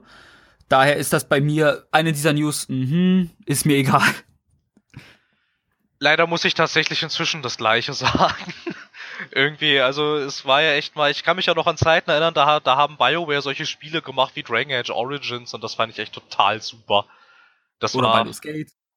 ja gut, ist ja schon ein bisschen alt, das weiß ich nicht mehr. Ähm, aber halt so tatsächlich an irgendwie Dragon Age Origins kann ich mich noch ein bisschen erinnern und dann halt an Mass Effect 2 und auch die ähm, hervorragenden Story-DLCs für Dragon Age Origins und so, ne? Und dann komme ich Jahre später wieder und sehe mir an Mass Effect Andromeda und spiele das und denke, oh mein Gott, was ist hier passiert? Was, was ist, was ist geschehen, um den Unreal Tournament Jungen zu zitieren? Irgendwas ist hier passiert und es gefällt mir nicht. Ja, und inzwischen ist es tatsächlich auch so irgendwie, dass man, also, dass ich sagen würde, ja, gut, okay, macht halt von mir aus den ganzen Laden dicht. Inzwischen interessiert es mich leider auch nicht mehr. Also ich glaube, weiß ich nicht. Es wäre vielleicht, es wäre vielleicht auch inzwischen das Beste für alle BioWare-Fans. Macht den Laden einfach dicht und lasst diese mittelmäßigen Spiele von irgendwem anderem produzieren. Aber sie schreiben da halt immer noch diesen, diesen sehr traditionsträchtigen und ehrfürchtigen Titel BioWare rauf, weil wenn du, wenn du innerhalb also ich meine, wir hatten ja schon mal dieses Gespräch, ne? Du hast das ja generell nicht so mit westlichen Rollenspielen. Ich erinnere mich an eine Podcast-Folge. Äh, Ich, ich nicht. Ich habe keine Ahnung, mit wem du da gesprochen hast. Also, äh, kann nicht ich. Ich? Nein. Nein, Das, das war wer anders. Ganz sicher. du doch nicht. Ich doch nicht. Ich und äh, der Osten. Also, nein. Nee, das geht ja gar nicht. Also, Nee, Propaganda ist das hier, was mir hier wieder vorgeworfen wird. Ja, Entschuldigung, ich berufe mich da auf die AfD und sage, das habe ich gar nicht so gemeint. Doch. Also, na gut. Ich hab's auf Band. Der fast. Du hast das immerhin auf MP3. Ba- ba- Band. Band. Nein, wirklich. ich habe, einen, ich habe hier einen äh, Kassettenrekorder am PC laufen, der das alles mitschneidet, damit ich es auf Band habe. Ja, Ja, okay. allerdings gibt unsere Folgen auf Band. Wenn irgendjemand im ich- Fernen Osten ein Band hätte von unserem lieben Podcast, wir Ja, wir müssen, wir müssen, ja, ja, ja, wir müssten es ihm dann halt auch erstmal zuschicken. Nee, aber wo ich, äh, wo ich, wo ich eigentlich drauf hinaus wollte, war halt, wenn du, ähm, mit, wenn du mit westlichen, gerade mit westlichen Fantasy-Rollenspielen sehr viel anfangen kannst, äh, wie ich es leider nun mal kann, äh, kommst du irgendwann in der Tat nicht um dieses BioWare-Studio herum. Und irgendwie, wenn du dann solche Dinge gespielt hast, wie zum Beispiel das erste Knights of the Old Republic oder das erste Mass Effect oder Dragon Age Origins und so. Und dann kommen diese Dinge, wie sie sie jetzt tun, diese unglaublich mittelmäßigen, bloß nicht in der Gesellschaft aneckenden Titel. Das halt ist irgendwie, ich weiß auch nicht. Ja, habe ich eigentlich schon erwähnt, dass Inquisition blöd ist? Nein, erzähl mir mehr darüber, aber bitte in einer separaten Folge. Ich glaube, das ist inzwischen nicht mehr nötig. Wir können ja irgendwann mal Doch, doch. jemanden. Irgendwann sage ich mal, setze ich mich mit dir quasi in einen Raum, in Anführungsstrichen einen Aufnahmeraum, leite nur ein und dann bin ich für anderthalb Stunden einfach mal weg, mach andere Dinge und du darfst einfach mal drüber reden. Redst dir von der Seele. Ja, dann kannst du einfach immer auf diese Folge verweisen und alle Leute wissen, jetzt, das kann ich mir anhören, wenn ich Phils Meinung wissen möchte. Da musst du es nicht jedes Mal anteasern. Ja, es ist, aber es ist aber halt, es ist halt in der Tat so. Vielleicht würde es mir mal ganz gut tun. Wir können ja mal, das ist halt, das, das, das wäre doch eigentlich mal in der Tat eine witzige Idee. Wir machen so eine Art Therapiesitzung. Ich lege mich dann auf die obligatorische virtuelle Couch. Irgendeiner von euch ist dann der Therapeut und ich sag euch dann, was in meinem Inneren los ist, wenn ich das, wenn ich die Worte Dragon Age Inquisition höre. Das wäre ein Format, das würde mir gefallen. Aber Phil, Ja, es klingt, es klingt echt ich witzig. weiß, Sie eigentlich. haben einige Probleme. Aber was ist eigentlich die Problem mit Dragon Age Inquisition? Das würde jetzt hier den Rahmen sprengen, deshalb hole ich jetzt hier nicht weiter aus irgendwie. Ich glaube, das haben wir auch irgendwo eine halbe Stunde mal. Moment, das war, ich erinnere mich, es war, glaube ich, eine News-Folge. Ja, Könnte es sein? Das kann- Es war eine das Newsfolge, wo ja. wir irgendwie ab einem bestimmten Punkt Phil, glaube ich, eine halbe bis dreiviertel Stunde noch über Dragon Age Inquisition geredet hat, wenn ich mich recht Das zurückerinnere. sind Neuigkeiten, das, das muss die Welt erfahren. Ja, hallo, Das es ist ist doch wohl von äußerster Relevanz für alle Menschen da draußen, was ich über Dragon Age Inquisition zu sagen habe. Ja, Na gut. Vielleicht, Ähm, ein bisschen. Ansonsten weiß ich nicht, das einzige Vorzeigbare, was BioWare eigentlich in Sachen Storytelling gerade noch hat, ist dieses Star Wars MMO. Auch wenn es wahrscheinlich viele Leute denken, was? Das, das soll, Spaß. Das ist, ey, das macht Spaß, mir macht das Spaß, ich finde das witzig. Also das ist tatsächlich ganz cool. Und vor allem Ich ist weiß, ich das, habe auch Spaß dran. und vor allem das ist, das habe ich tatsächlich, das, das hatte ich noch nie gesehen, bis ich dieses Spiel gespielt hatte. Voll vertonte Dialoge mit Dialogoptionen in einem MMO, das hatte ich bis dahin echt, glaube ich, noch nirgendwo gesehen. Und wir unterhalt und, und dann auch noch tatsächlich richtige Cutscenes. Also ich hatte irgendwie, du hattest halt irgendwie so das Gefühl, du, du kannst jetzt, so wie du ein Bioware-Spiel immer haben wolltest, kannst du es jetzt dann auch noch online mit deinen Freunden spielen. Also das war tatsächlich, war tatsächlich ganz cool. ist ein bisschen schade, dass das Spiel so, so Nischendasein fristet. Das hätte durchaus mehr Umsatz verdient irgendwie, weil man ja jetzt auch irgendwie, weil halt so wie der Stand da gerade ist, bangen ja die Fans jedes Mal, ob die nächste Erweiterung die letzte ist. Äh, Aber das ich- ist immer, sich- ist, da, da ist man sich immer nicht so sicher. Erstmal möchte ich gleich einwerfen, dass unser guter Herr, von dem wir nicht ganz wissen, wie er ausgesprochen wird, aber Mass Effect Autor ist. Moment. Entschuldigung, musste kurz niesen. Ah. Äh, der ist ja jetzt auch bei The Old Republic Writer, von daher Genau. schön. Nee, The Old Republic ist halt der größte Nachteil für mich ist, ist, ist ein MMO und MMOs finde ich fesseln nicht so lange. Aber trotzdem muss ich mich jetzt leider verabschieden. Ich muss ein Rasenmäher aus der Reparatur abholen. Ich überlasse euch beiden den restlichen Podcast. Vielleicht komme ich noch mal irgendwie dazu, wenn ich es zeitlich einrichten kann. Wer weiß, wer weiß. Na dann, dann soll es an, dann soll es das an dieser Stelle erstmal gewesen sein, aber mit einer Stunde fünf geben wir uns nicht zufrieden. Es geht weiter. Deswegen, viel Spaß euch beiden noch. Äh, weil ich werde Und- sie vermissen. Denke Ja, keine, keine sinnlos aggressiven, beleidigenden Meinungen dieses Mal mehr. Tut mir sehr leid. Ich verabschiede mich auch bei den Zuhörern. Bis dann. Gut, Kenan, dann würde ich sagen, bist du dran, ne? Mit einem meiner Lieblingsspiele.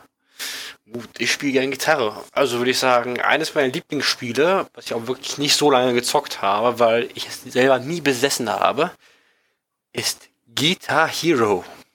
Ah. Und meiner Meinung nach Guitar Hero Green Day und Metallica. Das, das, das ist einfach für mich, es muss einfach sein. Äh, Ganz kurz, ganz kurz zur Richtigstellung. Green Day, das war Rockband. Schande. Schande über mich. Aber ihr wisst doch, was ich meine. Die Spiele mit der großen Plastikgitarre mit demselben Knöpfen drauf in mit Farben und hier und da und habt ihr nicht gesehen. Ich finde, das ist ein richtiger Partykracher. Und ich finde, darüber kann man nicht allzu lange reden, weil ich kenne nicht die Entwicklungsgeschichte und die interessiert mich auch gar nicht. Sondern auf Geburtstagspartys oder generell auf Partys oder wenn du mit Freunden irgendwie innerhalb der Truppe mal so ein bisschen Mucke machen willst und dir leider kein Schlagzeug für 500 bis 1000 Euro leisten kannst oder Proberaum bereitgestellt hast, ist das eigentlich eine echt geile Alternative. Und deswegen würde ich gerne zu einem meiner nächsten, okay, es ist nicht wirklich eines meiner Lieblingsspiele, aber ich verbinde damit wundervolle Erinnerungen. Auch wenn ich mich nicht an die meisten wirklich erinnern kann. Ich hoffe, du weißt, wovon ich rede, Phil, aber ich rede von Peggle 2. Hegel, natürlich. das, Ach Gottchen. das hatte ich ja schon fast vergessen. Peggle 2, ha, mein liebstes, mein liebstes, äh, ja, Casual Game ever, glaube ich. Phil, möchtest du den Zuhörern vielleicht erläutern, was wir denn mit Peggle so in Erinnerung haben? Also Peggle funktioniert bei uns ungefähr so. Wir sitzen auf einem Sofa, aus einem unerfindlichen Grund, äh, Grund materialisieren sich diverse Sixpack Bier auf unserem Tisch und ja, dann bleibt einem gar nichts anderes übrig, als das auf der Xbox One installierte Peggle 2 zu starten. Es geht einfach nicht anders. Ja, und somit fängt man an, diverse Runden Peggle 2 zu spielen und daraus können dann auch schon mal richtige Turniere und Meisterschaften entstehen aus diesen absurden Peggle-Runden. Ausgezeichnet. Also, ich weiß, ich habe bei Spielen immer meistens Spaß, aber manchmal sind sie sehr frustrierend, aber Peggle 2 ist mit, den, mit der richtigen Mischung aus Alkoholpegel und einem sehr guten Freund, es ist eine Top-Mischung. Wenn man an einem Freitagabend nichts Besseres zu tun hat, Peggle 2 und Six-Päckchen Biere dematerialisieren. Und vor allem ist halt auch, also Peggle 2 ist halt auch definitiv einer der Gründe, weshalb ich mir damals eine Xbox One gekauft habe. Es war einfach ein Xbox One Exklusivspiel, das war Peggle 2. Und ähm, ja, äh, mir blieb einfach nichts anderes übrig, nachdem ich schon den grandiosen ersten Teil tatsächlich auch gespielt hatte, nur noch nicht so ganz mit anderen Menschen zusammen, sondern eher so für mich alleine, weil es einfach, es, es, es, es, es war toll. Aber dann kam Peggle 2 und dann habe ich gemerkt, Kenan, du bist ja auch einer dieser Peggle-Menschen. Und dann, dann konnte ich meine, dann konnte ich meine eigenartige Affinität zu Peggle 2 dann auch noch mit anderen Menschen teilen. Das ist einfach fantastisch gewesen. Und das ist so angenehm zugänglich. Ja, und ich finde, das sollten wir auch bei Gelegenheit durchaus wiederholen. Es hat durchaus schöne Erinnerungen aufgeweckt. So, da, wo du noch in Berlin gewohnt hast. Ich wohne immer noch in Berlin.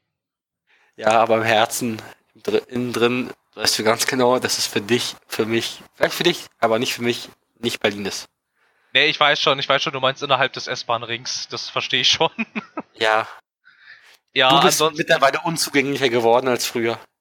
Ja, ich bin auch, also in der Tat ist mein Wohnort auch unzugänglicher als Peggle 2.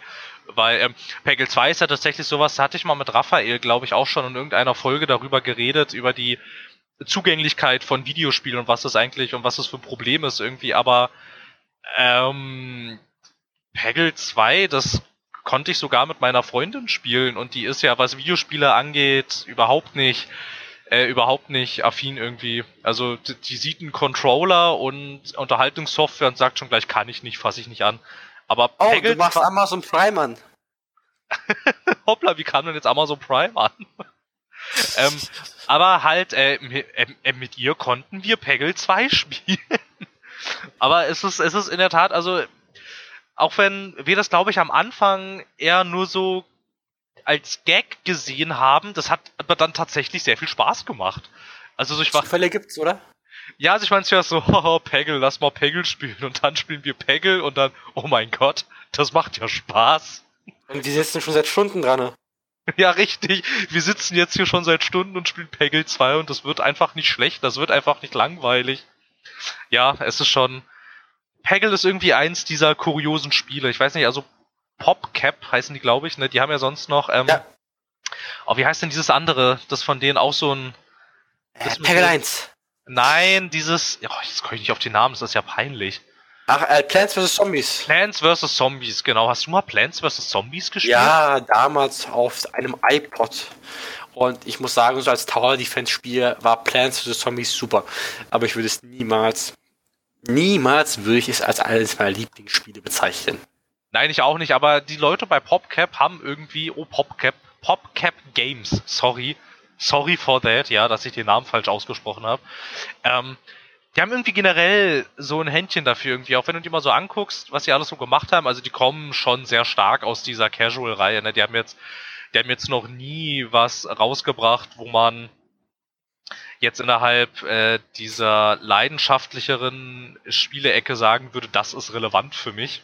Aber ähm, sie haben sehr viel, also sie haben immer dann, wenn sie was rausbringen, das hat immer so einen gewissen Erfolg gehabt. Genau, so einen gewissen Erfolg und das catcht einen immer so ein bisschen. Auch ich kam nicht drum rum, also immer wenn es dann in die EA Access Programme aufgenommen wurde, habe ich auch tatsächlich äh, dieses sehr, sehr kuriose äh, Plants vs. Zombies, diesen, diesen Ableger Garden Warfare und Garden Warfare 2 gespielt und muss auch sagen, also ich meine, es war jetzt halt echt. Die sind gut, die machen Spaß. Ja, na klar, also es, es war jetzt echt bei weitem nichts, wo ich äh, sagen würde, oh, das muss ich jetzt, äh, das ist hier mein neues Overwatch, das löst Overwatch ab, das ist ja viel besser. Aber halt für die Moment, irgendwie, ich weiß nicht mal, so irgendwie über ein Wochenende oder so, oder mal so ein paar Abende, sich dann diese total verrückten und äh, bescheuerten Multiplayer-Matches sich zu werfen, macht tatsächlich Laune. Und ähnlich ist es auch mit Peggle 2 gewesen. Peggle 2 war einfach, das war fantastisch. Also ist ja immer noch fantastisch. Das, Nein. das müssen wir wiederholen, ich sag's dir. Eigentlich schon. Eigentlich war das schon immer ziemlich witzig. Leider es ist ja gerade die Berichterstattung zu PopCap Games gar nicht so positiv irgendwie. Die entlassen gerade sehr kontinuierlich immer weiter Leute. Nicht, dass es nicht, nicht, dass wir niemals ein Peggle 3 sehen. Das wäre furchtbar. Ich meine, könntest du damit leben, wenn Peggle einfach auf Eis gelegt wird? Das geht doch nicht. Ich könnte damit leben, weil ich weiß, wir haben ja Peggle 2 und damit kann ich leben. Ich glaube nicht. Ich glaube, Aber es wäre also, eigentlich, eigentlich finde ich, bist du jetzt dran, die nächsten Titel zu erwähnen, aber wir können doch trotzdem darüber lästern, wie gern wir doch ein Peggle 3 sehen würden. Also nicht, dass es mich sonderlich stören würde, wenn ein drittes rauskommen würde, aber nicht, dass ich auch sehr überrascht wäre. Ich bin ehrlich, es sah aus, als könnte es einen dritten geben. Und ich glaube, eines Tages wird auch der dritte rauskommen. Weil diese Spiele, du hast schon gesagt, die sind sehr zugänglich. Und meistens stehen ja auch bis in der Ladenecken, aber sie werden verkauft bin ich der Meinung. Und ich habe mir früher mal so ein bisschen Zahlen angeschaut und mit den Microtransactions ging das eigentlich relativ gut.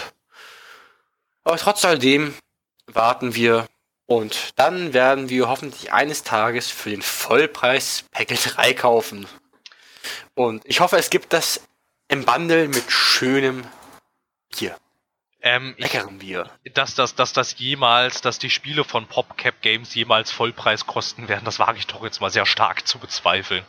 Und genauso bezweifle ich, dass sie es jemals mit Bier herausgeben werden. Weil, seien wir ehrlich, Peggle, beziehungsweise die Peggle-Reihe, ist halt nicht wirklich ein Spiel für Erwachsene.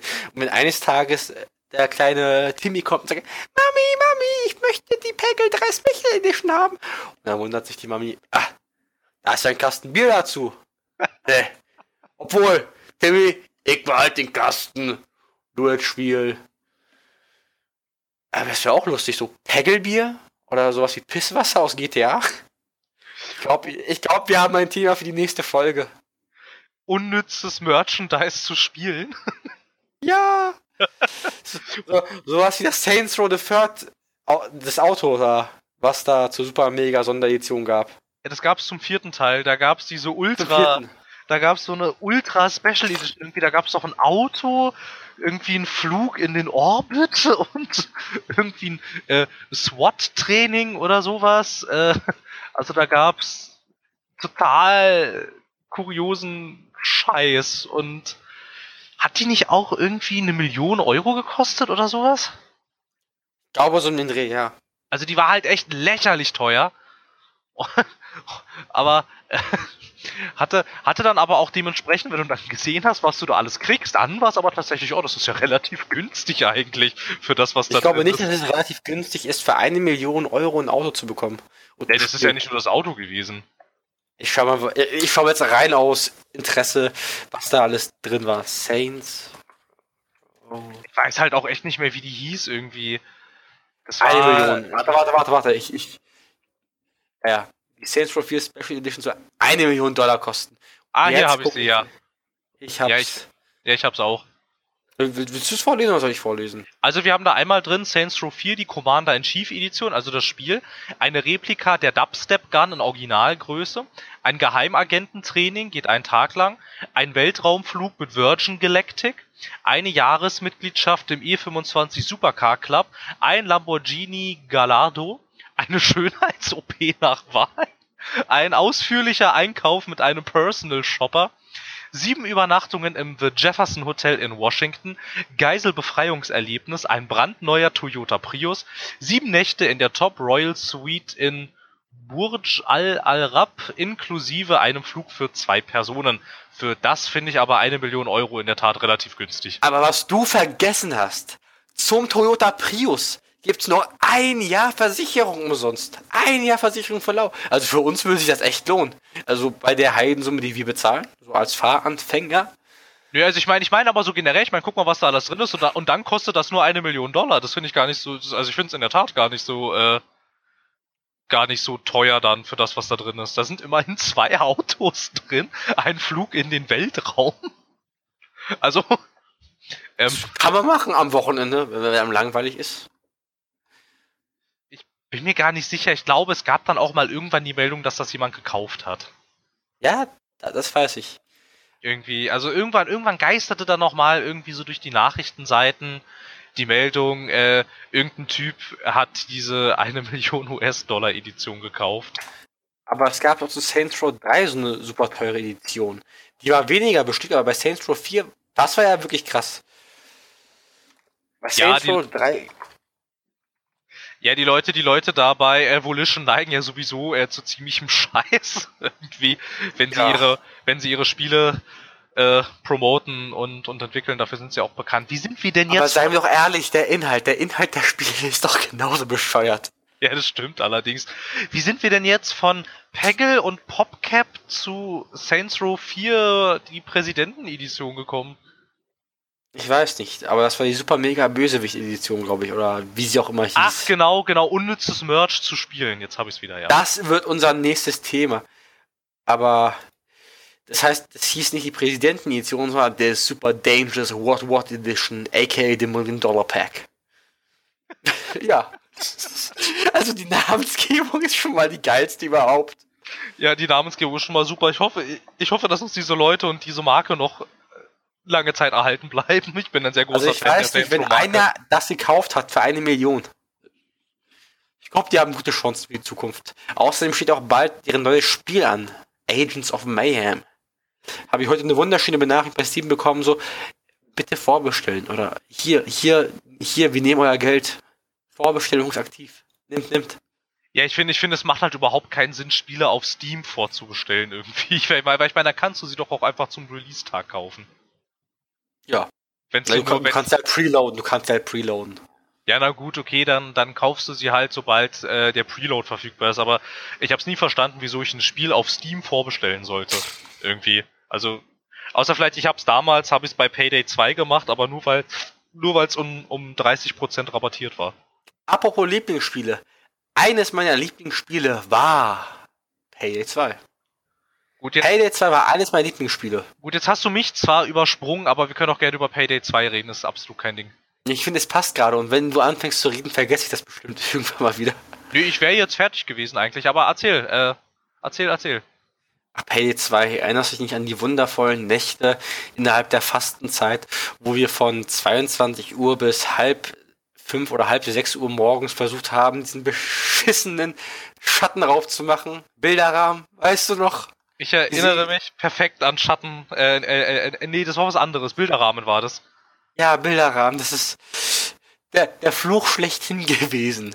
Wir haben so lange dran gesessen, bis wir es eines Tages irgendwann mal geschafft haben. Und auch wenn Payday 2 eines meiner Lieblingsspiele ist und vergleichsweise zu Counter-Strike an Stunden nichts habe, bin ich der offenen und ehrlichen Meinung, ich habe extrem viel Spaß damit gehabt. Betonung auf gehabt, weil mit den letzten Patches sieht das so aus, dass sie wieder mal all meine Skills über den Haufen geworfen hat, ein komplett neues System reingeschmissen haben und es nicht mehr fein aufeinander abgestimmt ist. Das ganze Feintuning, was sie über die Jahre halt reingebracht haben oder neu aufgelegt haben, ist komplett verschwunden und ich bin ehrlich, ich bin mit Payday 2 nicht mehr glücklich. Trotz alledem muss ich sagen, innerhalb der 178 Stunden, die ich das Spiel gespielt habe, gestehe ich zu, ich habe extrem viel Spaß gehabt. Mit dir und paar anderen Kollegen auf Stealth so eine Bank auszurauben, das hat schon was. So ein bisschen Ocean-Style. Oder auch die DLCs, die mal 6 Euro gekostet haben, nur eine Karte enthalten haben. Aber trotz alledem, ich habe damit extrem viel Spaß gehabt. Und vor allem haben sie das geile System, nicht jeder muss das beschissene DLC haben, für 6 Euro eine Karte kaufen. Die wissen, nicht jeder hat das Geld. Nein, es muss nur ein Typ das Map Pack haben. Nur ein einziger. Und der Rest. Ja, das, Ding ist, das Ding ist, du musst das, du musst den DLC ja nur kaufen, wenn du das Spiel hosten willst. Hosten willst, genau. Und, und es gab ja auch genug Randoms, die das gehostet haben. Also ja, man musste sich nie, man musste sich nie wirklich einen DLC kaufen. Und ich bin ehrlich, ich fand das schon damals geil und ich finde das heute noch geil. Was ich gar nicht geil fand, war halt von diesem Herr Almir. Wir werden niemals Microtransactions reinschma... Oh, da, da sind sie. Das fand ich gar nicht geil. Das fand ich alles andere als geil. Naja gut, aber ganz so schnell, ganz so schnell ging es ja nicht. Also dass er gesagt hat, wir werden niemals nee, das, Microtransactions. Das, das, hat ja, das hat ja dann nochmal, also von seiner Aussage bis zu dem Zeitpunkt, zu dem sie die eingeführt haben, da sind ja drei Jahre mehr, oder so. Ja, ein bisschen mehr als drei Jahre vergangen. Also ganz so schnell ging es ja dann doch nicht. Ja, aber trotzdem finde ich das nicht gut, wenn man ein Verbrechen, ein Verbrechen, ein Versprechen einbringt. Ey, es passt doch zu. Ich habe Verbrechen, verbrochen, das ist niemals Microtrans, obwohl so zum Thema Pay 2 mit Räuber, Graunerei passt es doch eigentlich schon. Ich verspreche, und wisst ihr was, ich halte mich nicht daran. Es ja, das ist ein Verbrechen. Und deshalb bin ich total authentisch, weil ich mache ja hier einen Verbrechenshooter. Ein Verbrechenssimulator. Keine Ahnung. Ich persönlich finde, Payday 2 das könnte meinetwegen noch viel länger leben. Und so wie sie es gemacht haben, das bringt dem Spiel irgendwo einen künstlichen Tod. Für mich mindestens. Weil ich habe seitdem nicht mehr wirklich oft angerührt. Nicht so wie früher. Sie haben ja, ich bin da, ich bin da völlig bei dir. Mir geht's da ja auch nicht anders. Ich meine, wie oft siehst du auf Steam, dass ich Payday 2 spiele? Eigentlich inzwischen fast überhaupt nicht mehr. Leider, muss ich auch sagen, weil ich kann mich da eigentlich auch wirklich, wirklich nur anschließen. Also ich meine, wir, wir haben das ja über, also einen nicht ganz unerheblichen Teil, also über einen längeren Zeitraum. Also ich glaube, ja doch, ich habe es mehr mit dir gespielt als mit irgendwelchen anderen Leuten. Ähm, und das war einfach super. Also ich meine, klar, es hatte seine Ecken und Kanten, absolut. Ne? Es war auch, es war auch immer, wenn neue größere Updates kamen, damals dann noch, ähm, die waren auch nie gut gepolished und auch bis das Spiel wirklich, also bis das Grundspiel auch mal verhältnismäßig bugfrei war und auch so funktioniert hat, wie es funktionieren sollte. Das hat auch noch mal eine ganze Weile gedauert, da braucht es etliche Patches. Aber trotzdem, es hat einfach, es, das hat, es, es hat so Situationen irgendwie generiert, die man sonst so in Spielen eigentlich nie wirklich gesehen hat irgendwie. Und vor allem, auch wenn die, auch wenn du die Karten dann ja irgendwie immer so ein bisschen, so ein bisschen kanntest, ne, hattest du aber immer noch einen nicht ganz unerheblichen Random, so ein, so ein Randomizer drin, ne, wo du immer nicht wusstest, so, okay, was ist jetzt hier, was passiert jetzt da, du hattest immer so verschiedene Bausteine, die sich so geändert haben, dass es aber ziemlich relevant war, weil du die dafür dann für keine Karte wirklich so einen Masterplan zurechtlegen konntest. Du konntest immer nur so ein, so ein ungefähres Schema erstellen, aber du konntest dir halt nie sicher sein. Und das fand ich auch immer ganz cool. Und dass du immer auf, auf irgendwelche zufälligen Ereignisse musstest du dann halt schnell reagieren und diese, diese Payday-Spiele dann irgendwie, wenn man das im Koop gespielt haben, die haben so eine, die haben so eine coole Dynamik immer entwickelt und auch die Kommunikation mit anderen Spielern, wenn sie random dazu kamen. Wir hatten ja auch tatsächlich mal die Zeit, da hatten wir ein eingespieltes Vierer-Squad. Das waren auch wundervolle Zeiten. Das waren eigentlich die besten Payday-Zeiten. Payday -Zeiten. Da war, da war unsere Payday-Karriere ein bisschen auf ihrem Höhepunkt. Ja, das war wundervoll. Ja, das war echt super. Ähm, aber auch so äh, random Leute, ne, wenn die mit dazu kamen. Es war einfach das war nicht so eine Toxic Community irgendwie. Ich hatte das Gefühl, du konntest mit den Menschen da sprechen tatsächlich. Und wenn du ihnen gesagt hattest, also das müssen wir jetzt inzwischen nicht mehr tun, aber wenn du ihnen am Anfang irgendwie gesagt hast, ey, okay, ähm, ja, sorry, dass ich das jetzt so nicht wusste, ich bin halt neu irgendwie, das war dann nicht so schlimm. Und auch nach einem, ansonsten, wenn ich, ich weiß nicht, irgendwie nach einer Runde Payday hatte ich auch immer dann ein paar Freundschaftsanfragen, weil es mit den Leuten total viel Spaß gemacht hat und man dann sich innerhalb vom Payday gesagt hat, hey, das müssen wir irgendwann mal wieder machen, lass uns mal hier, wir tauschen mal Freundschaftsanfragen aus irgendwie und wenn die Gezeiten und die Konstellation von Sonne, Mond und Erde wieder günstig stehen, dann machen wir das Ganze nochmal. Und ja, es war fantastisch. Und dann kam die, dann kamen die ganzen, die ganzen DLCs, ne? Ja. Da war es dann. Ich fand die DLCs ja nicht mehr schlimm, ich fand einfach die Updates schlimm. Die ja, mein, ja, meine ich ja, meine ich ja, die Updates, die Updates. Sorry, ich habe äh, die Worte durcheinander geschmissen. Äh, die Updates, ja. Also richtig, ähm, wobei ich die gar nicht von Anfang an wirklich schlimm fand. Ich fand's erst dann anstrengend, als sie angefangen haben, das ganze Skillsystem total zu verändern irgendwie, weil ich meine, du hattest jetzt, also ich hatte dann zu dem Zeitpunkt seit ungefähr, weiß ich nicht, zweieinhalb Jahren mit diesem Skillsystem gearbeitet und auf einmal gab es kein Feintuning mehr, sondern es wurde komplett über den Haufen geworfen und ein ganz neues Skillsystem wurde etabliert. Das war schon der erste Punkt, an dem ich dachte, boah, okay, eigentlich habe ich jetzt nicht wirklich Lust, mich da jetzt wieder reinzulesen und da jetzt irgendwie schon wieder rauszufinden, wie ich jetzt diese ganzen Skills am besten kombiniere, damit ich da die für mich nützlichste Kombination raus habe. Aber dann habe ich es halt noch aus Zuneigung zu dem Spiel habe ich es halt noch gemacht. Aber inzwischen, also ich meine, das tun sie ja die ganze Zeit und dann resetten sie ja alles immer wieder. Irgendwie anstatt, dass sie dann diese ganzen, also ich meine, wir haben ja auch schon einmal den Maximallevel erreicht und dann ist so ein Skilltree, wenn man den ausfüllt, der ist dann schon mal relativ groß und umfangreich.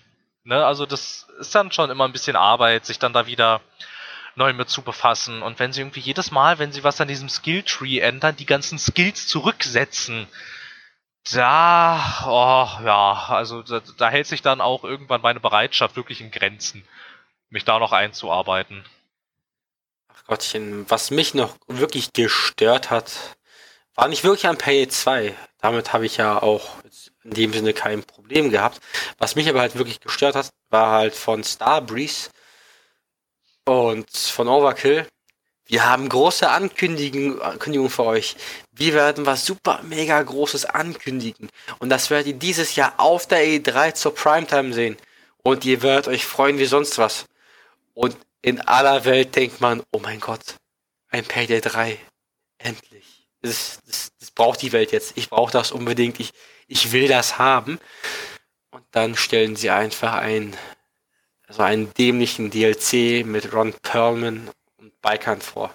Ich mag ja Biker. Ich mag auch Ron Perlman. Der ist ein guter Schauspieler.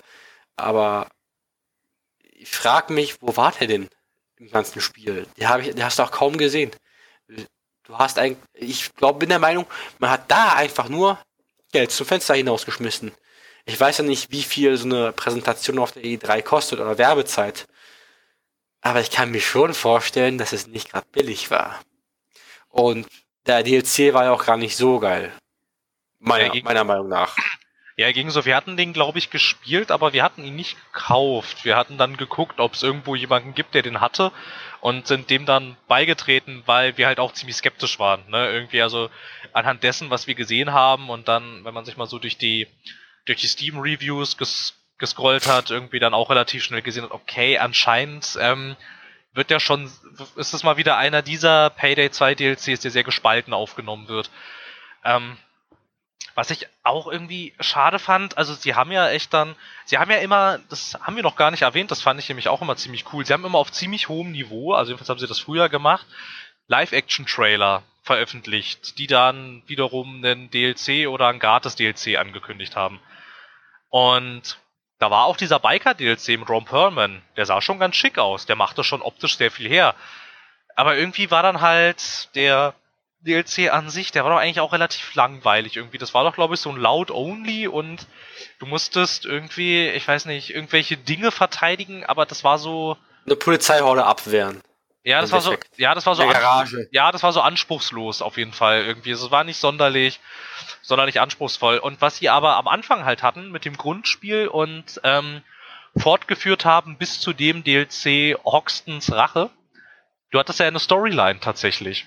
So eine, ja. eine kleine, ne? Du hattest ja so eine Storyline, die innerhalb der Missionen ein bisschen erzählt wurde, aber halt hauptsächlich in diesen, finde ich, ähm, auf dem Niveau jedenfalls, sehr gelungenen Live-Action-Szenen. Und da gab es unglaublich coole Live-Action-Trailer. Ich erinnere mich zum Beispiel noch, ich erinnere mich immer sehr gerne an den, an den Live-Action-Trailer, in dem John Wick eingeführt wurde. Ja, okay, das John, war super. John Wick tritt selber als Figur leider nicht auf. Als Stimme zwar schon, aber leider nicht als Figur. Aber so der ganze Trailer an sich, der war total cool. Und weil ich auch noch dann ganz gelungen fand, das war in der gleichen Storyline, ähm, der Hoxton Breakout.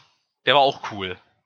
Da war der Trailer auch cool irgendwie. Und dann hatten sie noch, noch diese ganze Geschichte da mit dem Zahnarzt und so und äh, mit dem mit dem Elefanten und du machst irgendwie Aufträge für sie. Da, ja, und da machst du irgendwie Aufträge für sie, damit sie die irgendwie helfen, da, da Hoxton wieder rauszukriegen, also einen der Charaktere, der eingebuchtet ist und alles. Und da hatten sie echt eine Storyline, die war jetzt nicht sonderlich gut und die war halt auch ähm, nicht extrem gut, nicht extrem gut erzählt, ne?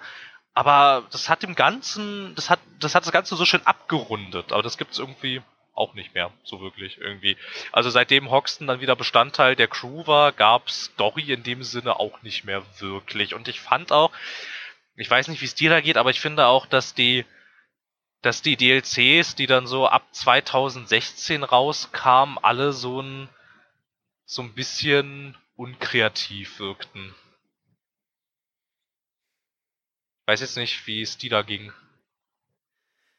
Ich muss ja wirklich zustimmen letzten DLCs waren eigentlich nichts sagen. Das war einfach, ja, wir machen einen coolen Live-Action-Trailer, nettes Setting und dann bringen wir das DLC raus, man hat das einmal durchgespielt und dachte sich, ja, ich glaube nicht, dass ich das nochmal durchspielen werde, das DLC.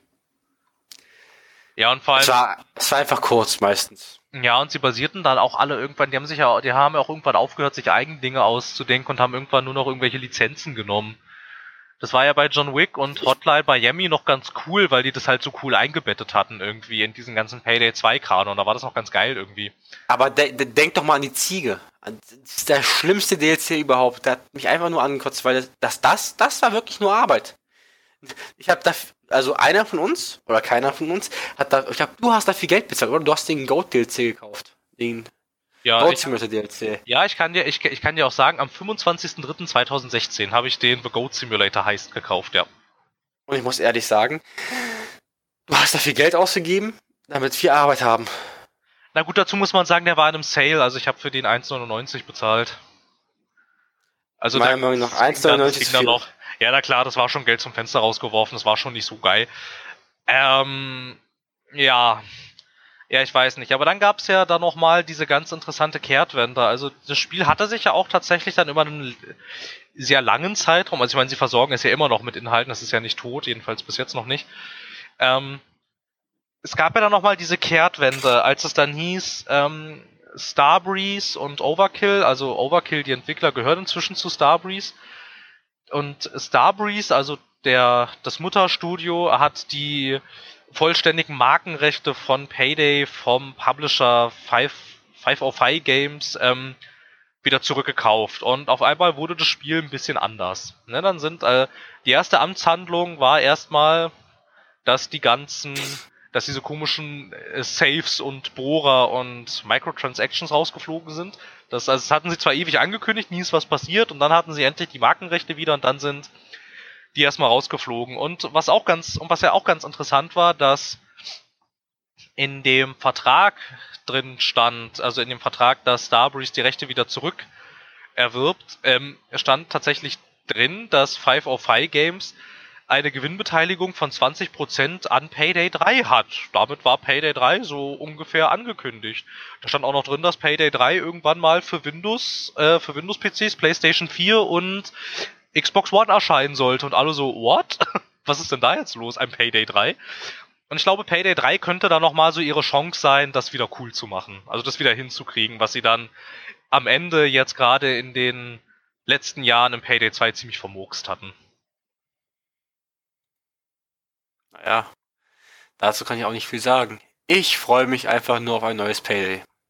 Und ich hoffe, es wird super, duper, mega, ultra, aber ich glaube, du hast den Payday 2 Release deutlich mitbekommen, wie es am Anfang war. Und du hast mir auch mal davon erzählt. Und ich glaube, bei Payday 3 werde ich auch erstmal ein bisschen warten, bis so die ersten paar Patches rauskommen. Und dann, dann, dann kann man, glaube ich, gelobt zuschlagen. Ne, dazu muss man ja auch sagen, dass das Produktionsniveau bei Payday 3 wahrscheinlich deutlich höher sein wird als bei Payday 2 und bei also bei Payday 2 war ja auch das Produktionsniveau schon höher als beim ersten Payday. Ähm, also ich weiß nicht, da, da hängt ja jetzt auch inzwischen Starbreeze mit dahinter. Also sie hatten zwar Payday 2 auch erst rausgebracht, als sie schon zu Starbreeze gehörten, ähm, aber die waren ja nicht so sehr an der Entwicklung beteiligt, aber ich denke mal, dass Payday 3 da schon ein bisschen qualitativ ausgereifter sein wird. Aber das erste, aber das nächste Spiel, was man ja jetzt sowieso erstmal von Overkill zu erwarten hat, ist deren The Walking Dead Spiel, das jetzt leider schon wieder verschoben wurde und zwar nicht mehr in die zweite Jahreshälfte 2017, sondern tatsächlich in die zweite Jahreshälfte 2018. Also nochmal, also nochmal ein ziemlich gewaltiges Stück nach hinten. Irgendwie.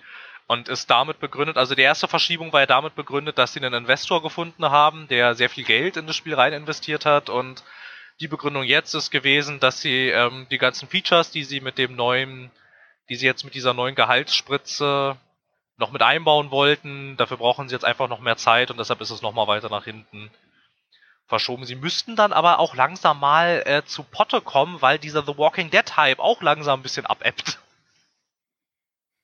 ja, Also wir waren ja, wir waren ja, rauskommt. ja, wir waren ja nicht die einzigen, die mit der letzten Staffel wenig bis gar nicht zufrieden waren. Und AMC vermeldet ja auch stetig sinkende Zuschauerzahlen. Also, also so langsam müssten sie mal irgendwie in die Pushen kommen mit dem Spiel. Ansonsten lohnt sich's nicht mehr. Mir voll und ganz zu, aber ich hoffe doch mal, dass die Serie endlich in der nächsten Staffel mal einiges besser wird. Ich will hier einfach drum. Ja, sie müssten einfach mal, also ich würde ja sowieso sagen, sie müssten einfach mal die Anzahl der Folgen pro Staffel reduzieren, weil du halt wirklich deutlich merkst, dass die ganzen Autoren überhaupt nicht so viel Stoff haben, den sie erzählen können. Das ist so gestreckt immer alles. Irgendwie die ganzen Folgen sind so gestreckt und alles ist gestreckt bis ins Unermessliche. Also dann aber auch wirklich so unerträglich gestreckt, dass du halt da wirklich vor ziemlich vielen Folgen sitzt und denkst, das war jetzt eigentlich voll verschwendete Lebenszeit. Irgendwie, ne? Ich glaube, das, hat, das hattest du doch bestimmt auch in der letzten Staffel jetzt relativ häufig. Ja, die letzten acht Folgen waren so, äh, die ersten acht Folgen waren so. Ah, Schon wieder nichts passiert, ja. Ja. Da, da, ist ja wirklich diese Walking Dead ähm, Pie Chart wundervoll, die so wirklich beschreibt, wie verläuft eigentlich die tägliche The Walking Dead Folge? Ich würde es gerne so vorlesen. Ich glaube, ich habe sie gefunden. The Walking Dead Pie Chart. How I feel during The Walking Dead. So, ein Achtel. If Daryl dies, I won't watch this anymore. Achso, das wäre jetzt die Staffel mit dem Governor. Ja, nee. Die meinte ich nicht. Aber kurz gesagt, so kann man das so beschreiben. So, so die erste Hälfte der Folge ist total langweilig. Es passiert nichts. So, dann wird noch so ein Viertel, uh, es wird langsam interessant. Und dann ko kommt beim letzten Viertel, boah, nee, die Spannung war gerade leicht vorhanden und es ist ein mega Cliffhanger, der mir jetzt wirklich wieder die Spannung aus den Füßen jagt. Dann kommt die nächste Folge. Und dann wiederholt es sich. Weiter und weiter und weiter und weiter so über die letzten zehn Minuten oder so sind vielleicht spannend oder interessant und lassen meistens einen wundervollen Cliffhanger übrig. Und in der letzten Folge der jetzigen Staffel, seien wir mal ehrlich, also ich weiß nicht, du hast ja schon herabgesehen mit Deus Ex Machina, wo Negan Karl, ich sag mal jetzt, den Haupt bisschen zermartern wollte. Deus Ex Machina in drei, zwei, Tiger und Rest haben wir ja gesehen. Und ich ja. dachte, ich war mir auch hundertprozentig sicher, die werden jetzt nicht zeigen, wie sie einfach ein Kind niederknüppeln. Das, das machen sie nicht und der ist gerade irgendwie viel zu wichtig. Und Rick wird auch nicht sterben. Keiner von denen wird jetzt großartig sterben. Und Sascha, seien wir ehrlich, wer hat sich überhaupt für Sascha interessiert? Mir war es vollkommen Latte, mir war es vollkommen egal. So, oh mein Gott, nein, sie hat jetzt eine Pille geschluckt und sich selber umgebracht. Und es hat eigentlich genau nichts gebracht. So, genau nichts. Und außerdem verstehe ich auch nicht, wie bewegungsgelähmt die Leute sein können. So, Sascha springt aus dem, aus dem Sarg und fällt Nigen an und Karl ist der Erste, der irgendwie seine Waffe nimmt, sich umdreht und auf einen abdrückt und die anderen gucken einfach nur auf Karl und es passiert irgendwie nichts. Niemand schießt auf die. So, wäre das ein Game of Thrones gewesen, die, die wären alle verreckt. Absolut. Allesamt. Vielleicht für die Leute, die es noch nicht gemerkt haben, wir spoilern hier gerade massiv. Ach so, ja. Ja. Spoiler-Alarm!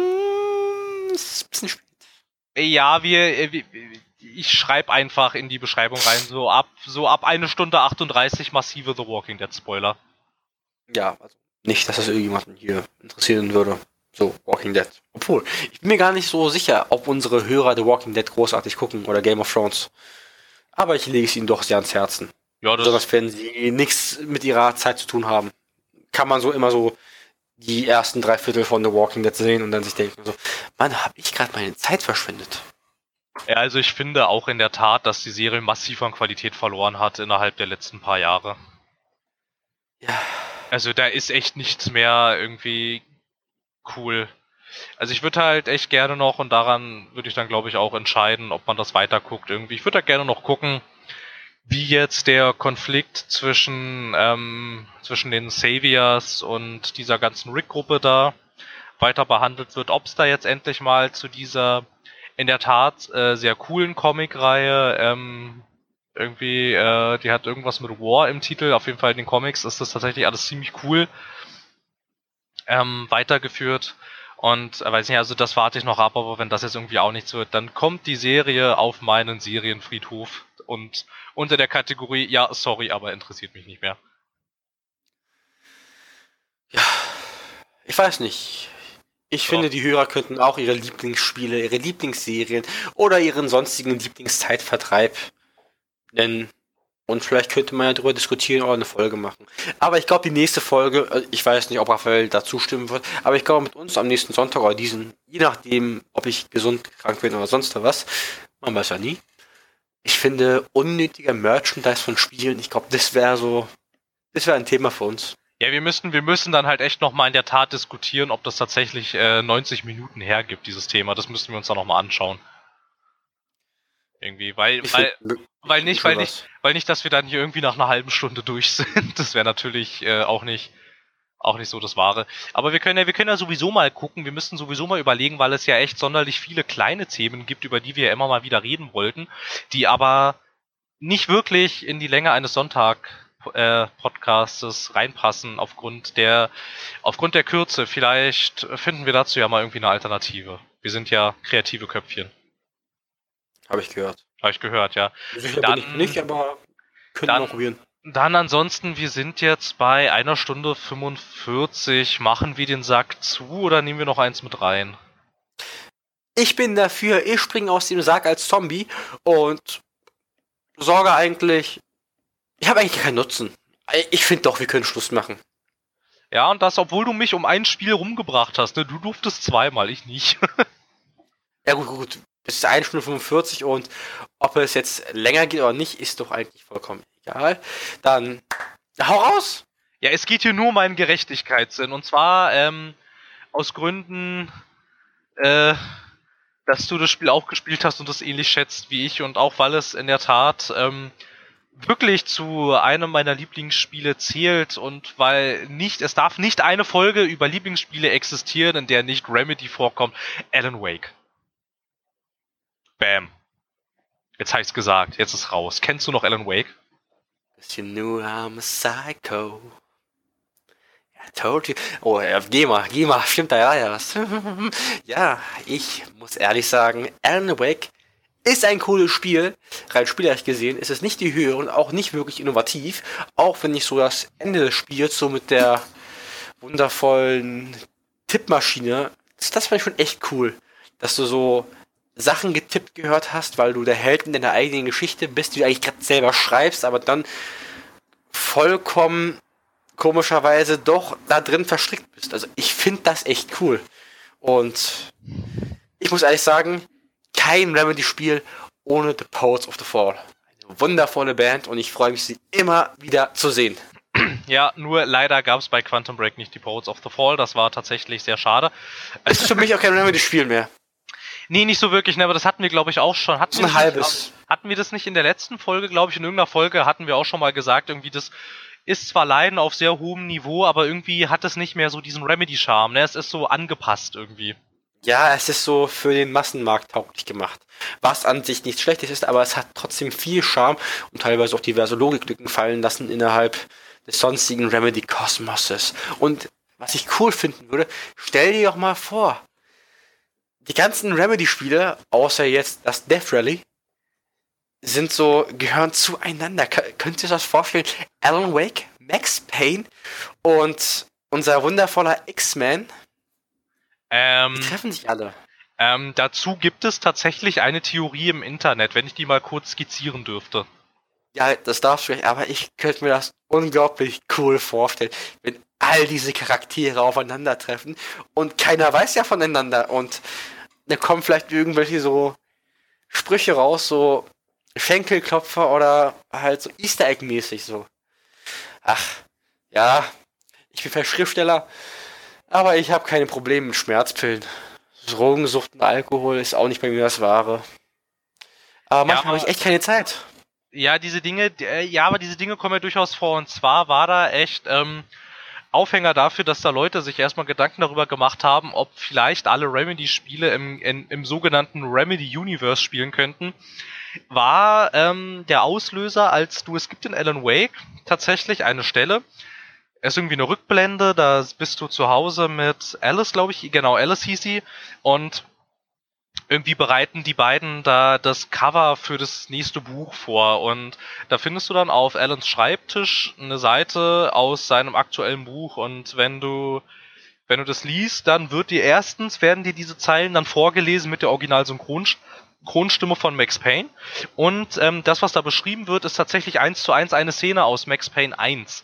Und also es ist quasi quasi wahrscheinlich nur als Easter Egg gedacht gewesen, aber es ist quasi, es ist quasi auch, es ist auch, es ist auch der gleiche Text, den Max Payne in der gleichen Szene davon sich gibt, mit der gleichen Synchronstimme. Und das war schon das erste Mal, dass Leute dachten, könnte es nicht eventuell sein, dass die Max Payne Geschichten aus den Spielen Geschichten sind, die Alan Wake geschrieben hat und dass Alan Wake eigentlich tatsächlich in der Realität spielt und angefeuert wurde das Ganze dann nochmal von ähm, der Tatsache, dass es ja offenkundig an der Universität, in der Quantum Break am Anfang spielt, einen Professor gibt, der sich damit auseinandersetzt, wo zur Hölle Alan Wake eigentlich abgeblieben ist. Es gibt ja auch den Trailer, da ist, es, es gibt ja auch irgendwie einen Trailer dazu, irgendwie zu einer Doku, die ähm, Bright Falls untersuchen soll, um zu klären, wo dieser Schriftsteller Alan Wake geblieben ist. Und das deutet halt schon alles sehr darauf hin, dass, dass mindestens Alan Wake in diesem Quantum Break-Universum existiert. Kann natürlich auch sein, dass das einfach alles nur Easter Eggs sind und sie sich daraus einen Spaß gemacht haben. Das kann natürlich auch sein. Aber wie das Internet so ist, wird da natürlich gleich wieder all möglicher Krimskrams rein interpretiert. Aber das wäre tatsächlich eines dieser, eines dieser Dinge gewesen. Und das wäre natürlich extrem Traumhaft. cool. Irgendwie wenn dann, du könntest da dann vielleicht irgendwie so eine Story erzählen, irgendwie dass dann, das, irgendwie, dass du vielleicht so im Zuge, im, im Zuge einer Quantum Break Story, wenn es dann irgendwie um diese ganzen, um diese ganzen Zeit- und Dimensionsgeschichten geht, irgendwie dann kollabiert vielleicht alles und die ganzen Figuren treffen sich. Das wäre natürlich super witzig. Das wäre super. Und ich erinnere mich noch sehr gut, als wir in Quantum Break ganz lange vor der Tafel standen und versucht haben, diese Wortbotschaften zu entkryptisieren. Außerdem fand ich auch ziemlich geil so, so Quantum Break Promotion halt, dass Sam Lake, also Sam Lake, Alan Wake und Max Payne Quantum Break gespielt haben. Das, das war echt super. Ja, stimmt. Stimmt, da saßen ja, stimmt, da saßen äh, Jack und Alan und ähm, ja, und äh, ja, Sam Lake als Max Payne, die saßen da zusammen und haben das gezockt. Das war natürlich auch ziemlich witzig, ja. Ähm, an sich, an sich war aber, also weshalb ich Alan Wake für das äh, leider coolere Spiel halte, ist einfach, es hat, obwohl es sich natürlich sehr viel bei Stephen King bedient, hat es aber, finde ich, irgendwie, also es ist authentischer, so von seiner ganzen Gestaltung her. Ich finde, die Story ist besser erzählt, auch wenn sie nach hinten raus ein bisschen konfus wird, aber irgendwie, ich meine, wir hatten das dann doch nochmal in dieser äh, Komplettedition gespielt auf dem PC und da gab es ja dann noch die zwei die zwei Story-DLCs und äh, die waren echt in der Tat, also fand ich jedenfalls nochmal sehr hilfreich, dass die das dann alles nochmal irgendwie in Relation gesetzt haben. Was gab's ähm, da? Das gab's American Nightmare und was gab's noch? Ne, es gab, ne, American Nightmare war ja so ein Standalone-Ding. Es gab noch äh, Alan Wake Special 1 The Signal und Alan Wake Special 2 The Writer. Und da geht's darum, dass, ähm, ja, so genau weiß ich es tatsächlich nicht mehr. Irgendwie, Aber das haben wir doch zusammen noch gezockt, oder? Ich ja, haben wir, haben wir, ich glaube, ich glaube, also worum es im, Genau, in The Signal geht es darum, dass Alan, irgendwie, Achtung, Spoiler, ähm, dass Alan in den äh, Tiefen dieser Finsternis irgendwie gefangen ist und er dem Signal von diesem Taucher folgt, damit er wieder zu diesem Haus zurückkommt. Und in The Writer geht es darum, dass es dann, da existieren dann irgendwie zwei Alan Wakes. Der eine Alan Wake liegt in dieser, liegt in diesem Haus und ist verrückt und es geht dann darum, dass Alan quasi wieder im Übertrag, also eigentlich im ziemlich wörtlichen Sinne zu sich selbst finden muss, um diese Verrücktheit zu entfernen, damit er sich wieder aus der Geschichte rausschreiben kann. Und wie er halt aus der Geschichte wieder rausgekommen wäre, wäre dann Teil von Alan Wake 2 gewesen, das leider, ja, bis heute niemals das Licht der Welt erblickt hat, weil es keiner publishen wollte. Microsoft sowieso nicht, weil sie sagten, dass sich ähm, Alan Wake zu schwach verkauft hatte. Also inzwischen kommen sie ja tatsächlich irgendwie, ich glaube, auf 6 Millionen verkaufte Exemplare, allerdings halt über einen ziemlich langen Zeitraum. da erkennen zwar alle an, dass das, ein gewiss, dass das natürlich einen gewissen Erfolg darstellt und das Spiel ja auch durchaus seine Fangemeinde hat, aber das ist halt für einen Publisher natürlich irgendwie sind das halt echt un unattraktive Zahlen, wenn du sagst, ja, wir werden erfolgreich, aber erst in drei Jahren irgendwie das ist dann natürlich schwierig. Weshalb hat dir denn Alan Wake gefallen? Ich fand das Storytelling einfach super. Auch wenn es durchaus die eine oder andere ludonarrative Dissonanz gab. Ich persönlich fand die Geschichte einfach super. Und was ich auch gar nicht super fand, war dieser wundervolle Moment, als mir sagt, nein, nein, in dem Spiel gibt es keine Jumpscares. Und ich habe den einzigen Jumpscare gefunden, den es überhaupt gibt. Ja, dazu muss ich aber sagen, ich habe mich auch extrem erschrocken, weil ich wirklich dachte, es gibt keine. ich dachte, ich dachte in der Tat, dass es keine geben würde. Tja, so kann man sich, so kann man sich täuschen bei der ganzen, bei der ganzen Sache. ähm, Relativ am Anfang, bitte durchsucht nicht das komplette Haus. Und wenn ihr ein Bild von einer alten Dame, schaut nicht, schaut nicht in die Richtung. Schaut irgendwo anders hin, aber bitte schaut nicht auf ein Bild der schwarzen Witwe. Das, oder versucht gar nicht in die Richtung eines Schlafzimmers zu gehen. Flüchtet einfach. Macht es nicht. Naja, gut, so schlimm ist der Jumpscare ja jetzt auch nicht. Also, nee, aber, auch, aber auch, er, er, ist ja? ungewohnt. Ja, der wird auch, das muss man dazu auch sagen, wenn du halt einfach wirklich strikt der Story folgst, dann, dann äh, triggerst du den ja auch gar nicht. Also es besteht wenig Gefahr, dass man da wirklich ähm, reinläuft, ohne zu wissen, was gleich passiert. Und jetzt äh, weiß es die geneigte Hörerschaft ja sowieso. Irgendwas wollte ich noch sagen. Ach ja, genau, diese ludonarrative Dissonanz, ne? Das ist ja. Kannst du dich noch an die Stelle erinnern, als, äh, als Allens Agent ihn fragt, warum er eigentlich so gut schießen kann und so gut mit Kampfsituationen umgeht und Alan einfach nur sagt, ich war mal ein Wochenende auf dem Schießstand. Ja, super. Ja, einfach total fantastisch. Also das erklärt natürlich alles. Anscheinend kriegst du, ähm, wenn du mal ein Wochenende auf dem Schießstand bist in den USA, kriegst du anscheinend das komplette Special Force, äh, also die komplette Special Force Ausrüstung innerhalb eines Wochenendes. Ähm, ich würde tatsächlich, glaube ich, sagen, das Spiel wäre besser gewesen ohne diese ganzen Kampfsequenzen irgendwie. Ja, muss ich zustimmen, weil manche von denen waren einfach nur anstrengend. Aber trotzdem fand ich den einen wundervoll, diesen einen Dorfbewohner. Omega-3-Fettsäuren sind gut fürs Herz. Ja, und dann ist er mit der Axt auf dich losgegangen. Er hat uns nicht mal die Möglichkeit gelassen, uns von Omega-3-Fettsäuren zu ernähren. Weil er ja. wollte uns dann ja gleich zerhacken. Also, also wirklich. Was für ein freundlicher Bewohner. Ja, also ich finde, sie hätten ja, sie hätten ja die Kampfsequenzen auch nicht komplett weglassen müssen, aber sie hätten vielleicht, ähm, hätten sie es vielleicht anstatt ähm, a Psychological Horror Action Adventure, hätten sie es vielleicht nur Adventure genannt. Das wäre vielleicht ein bisschen besser gewesen irgendwie. Wenn du vielleicht ein bisschen mehr den Mut gehabt hättest, irgendwie, also wenn sie da mehr den Mut gehabt hätten, so vielleicht doch dann so in diese Richtung Exploration Game zu gehen oder vielleicht in so eine in so eine Krimi-artige Adventure-Geschichte. Ich meine zum Beispiel die neueren Sherlock Holmes-Spiele. Die zeigen auch, dass du super spannende und, und uh, unheimliche Geschichten erzählen kannst, ohne dass du die ganze Zeit jemanden die Rübe wegballern musst irgendwie. Aber ich glaube natürlich, ich meine, das weiß ich jetzt nicht und das werden wir wahrscheinlich auch niemals wissen. Ich kann mir schon gut vorstellen, dass da einer von Publisher-Seite aus stand und sagt, Leute, wenn du da jetzt kein Action-Part einkaufst, dann kaufen das doch hinterher noch weniger Leute, als sie es ohnehin schon tun.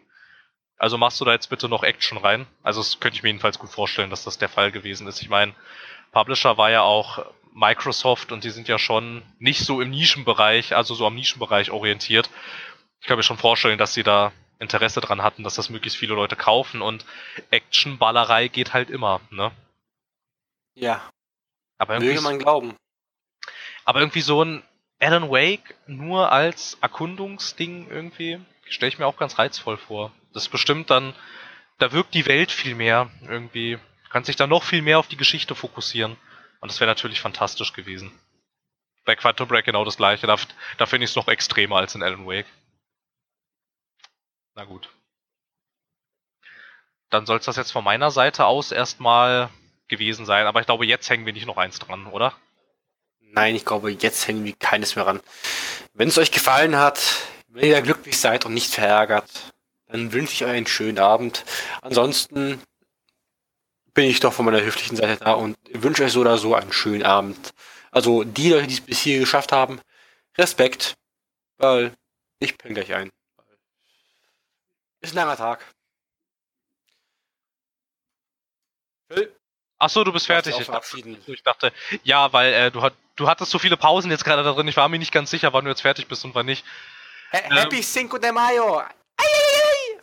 Ähm, ja gut, also soweit dann alles Gute äh, und ähm, liebe Hörerschaft, Sie wissen natürlich, was Sie zu tun haben. Da gibt es iTunes, da gibt es Soundcloud und da gibt es die Kommentarsektion. Ähm, ja, dann hoffen wir mal, dass äh, wir jetzt ein bisschen besser angekommen sind als letztes Mal. Das war uns ein Anliegen. Und ansonsten hören wir uns nächsten Sonntag, würde ich sagen. Bis dahin. Ay, Dios mío. Do widzenia. Tschüss.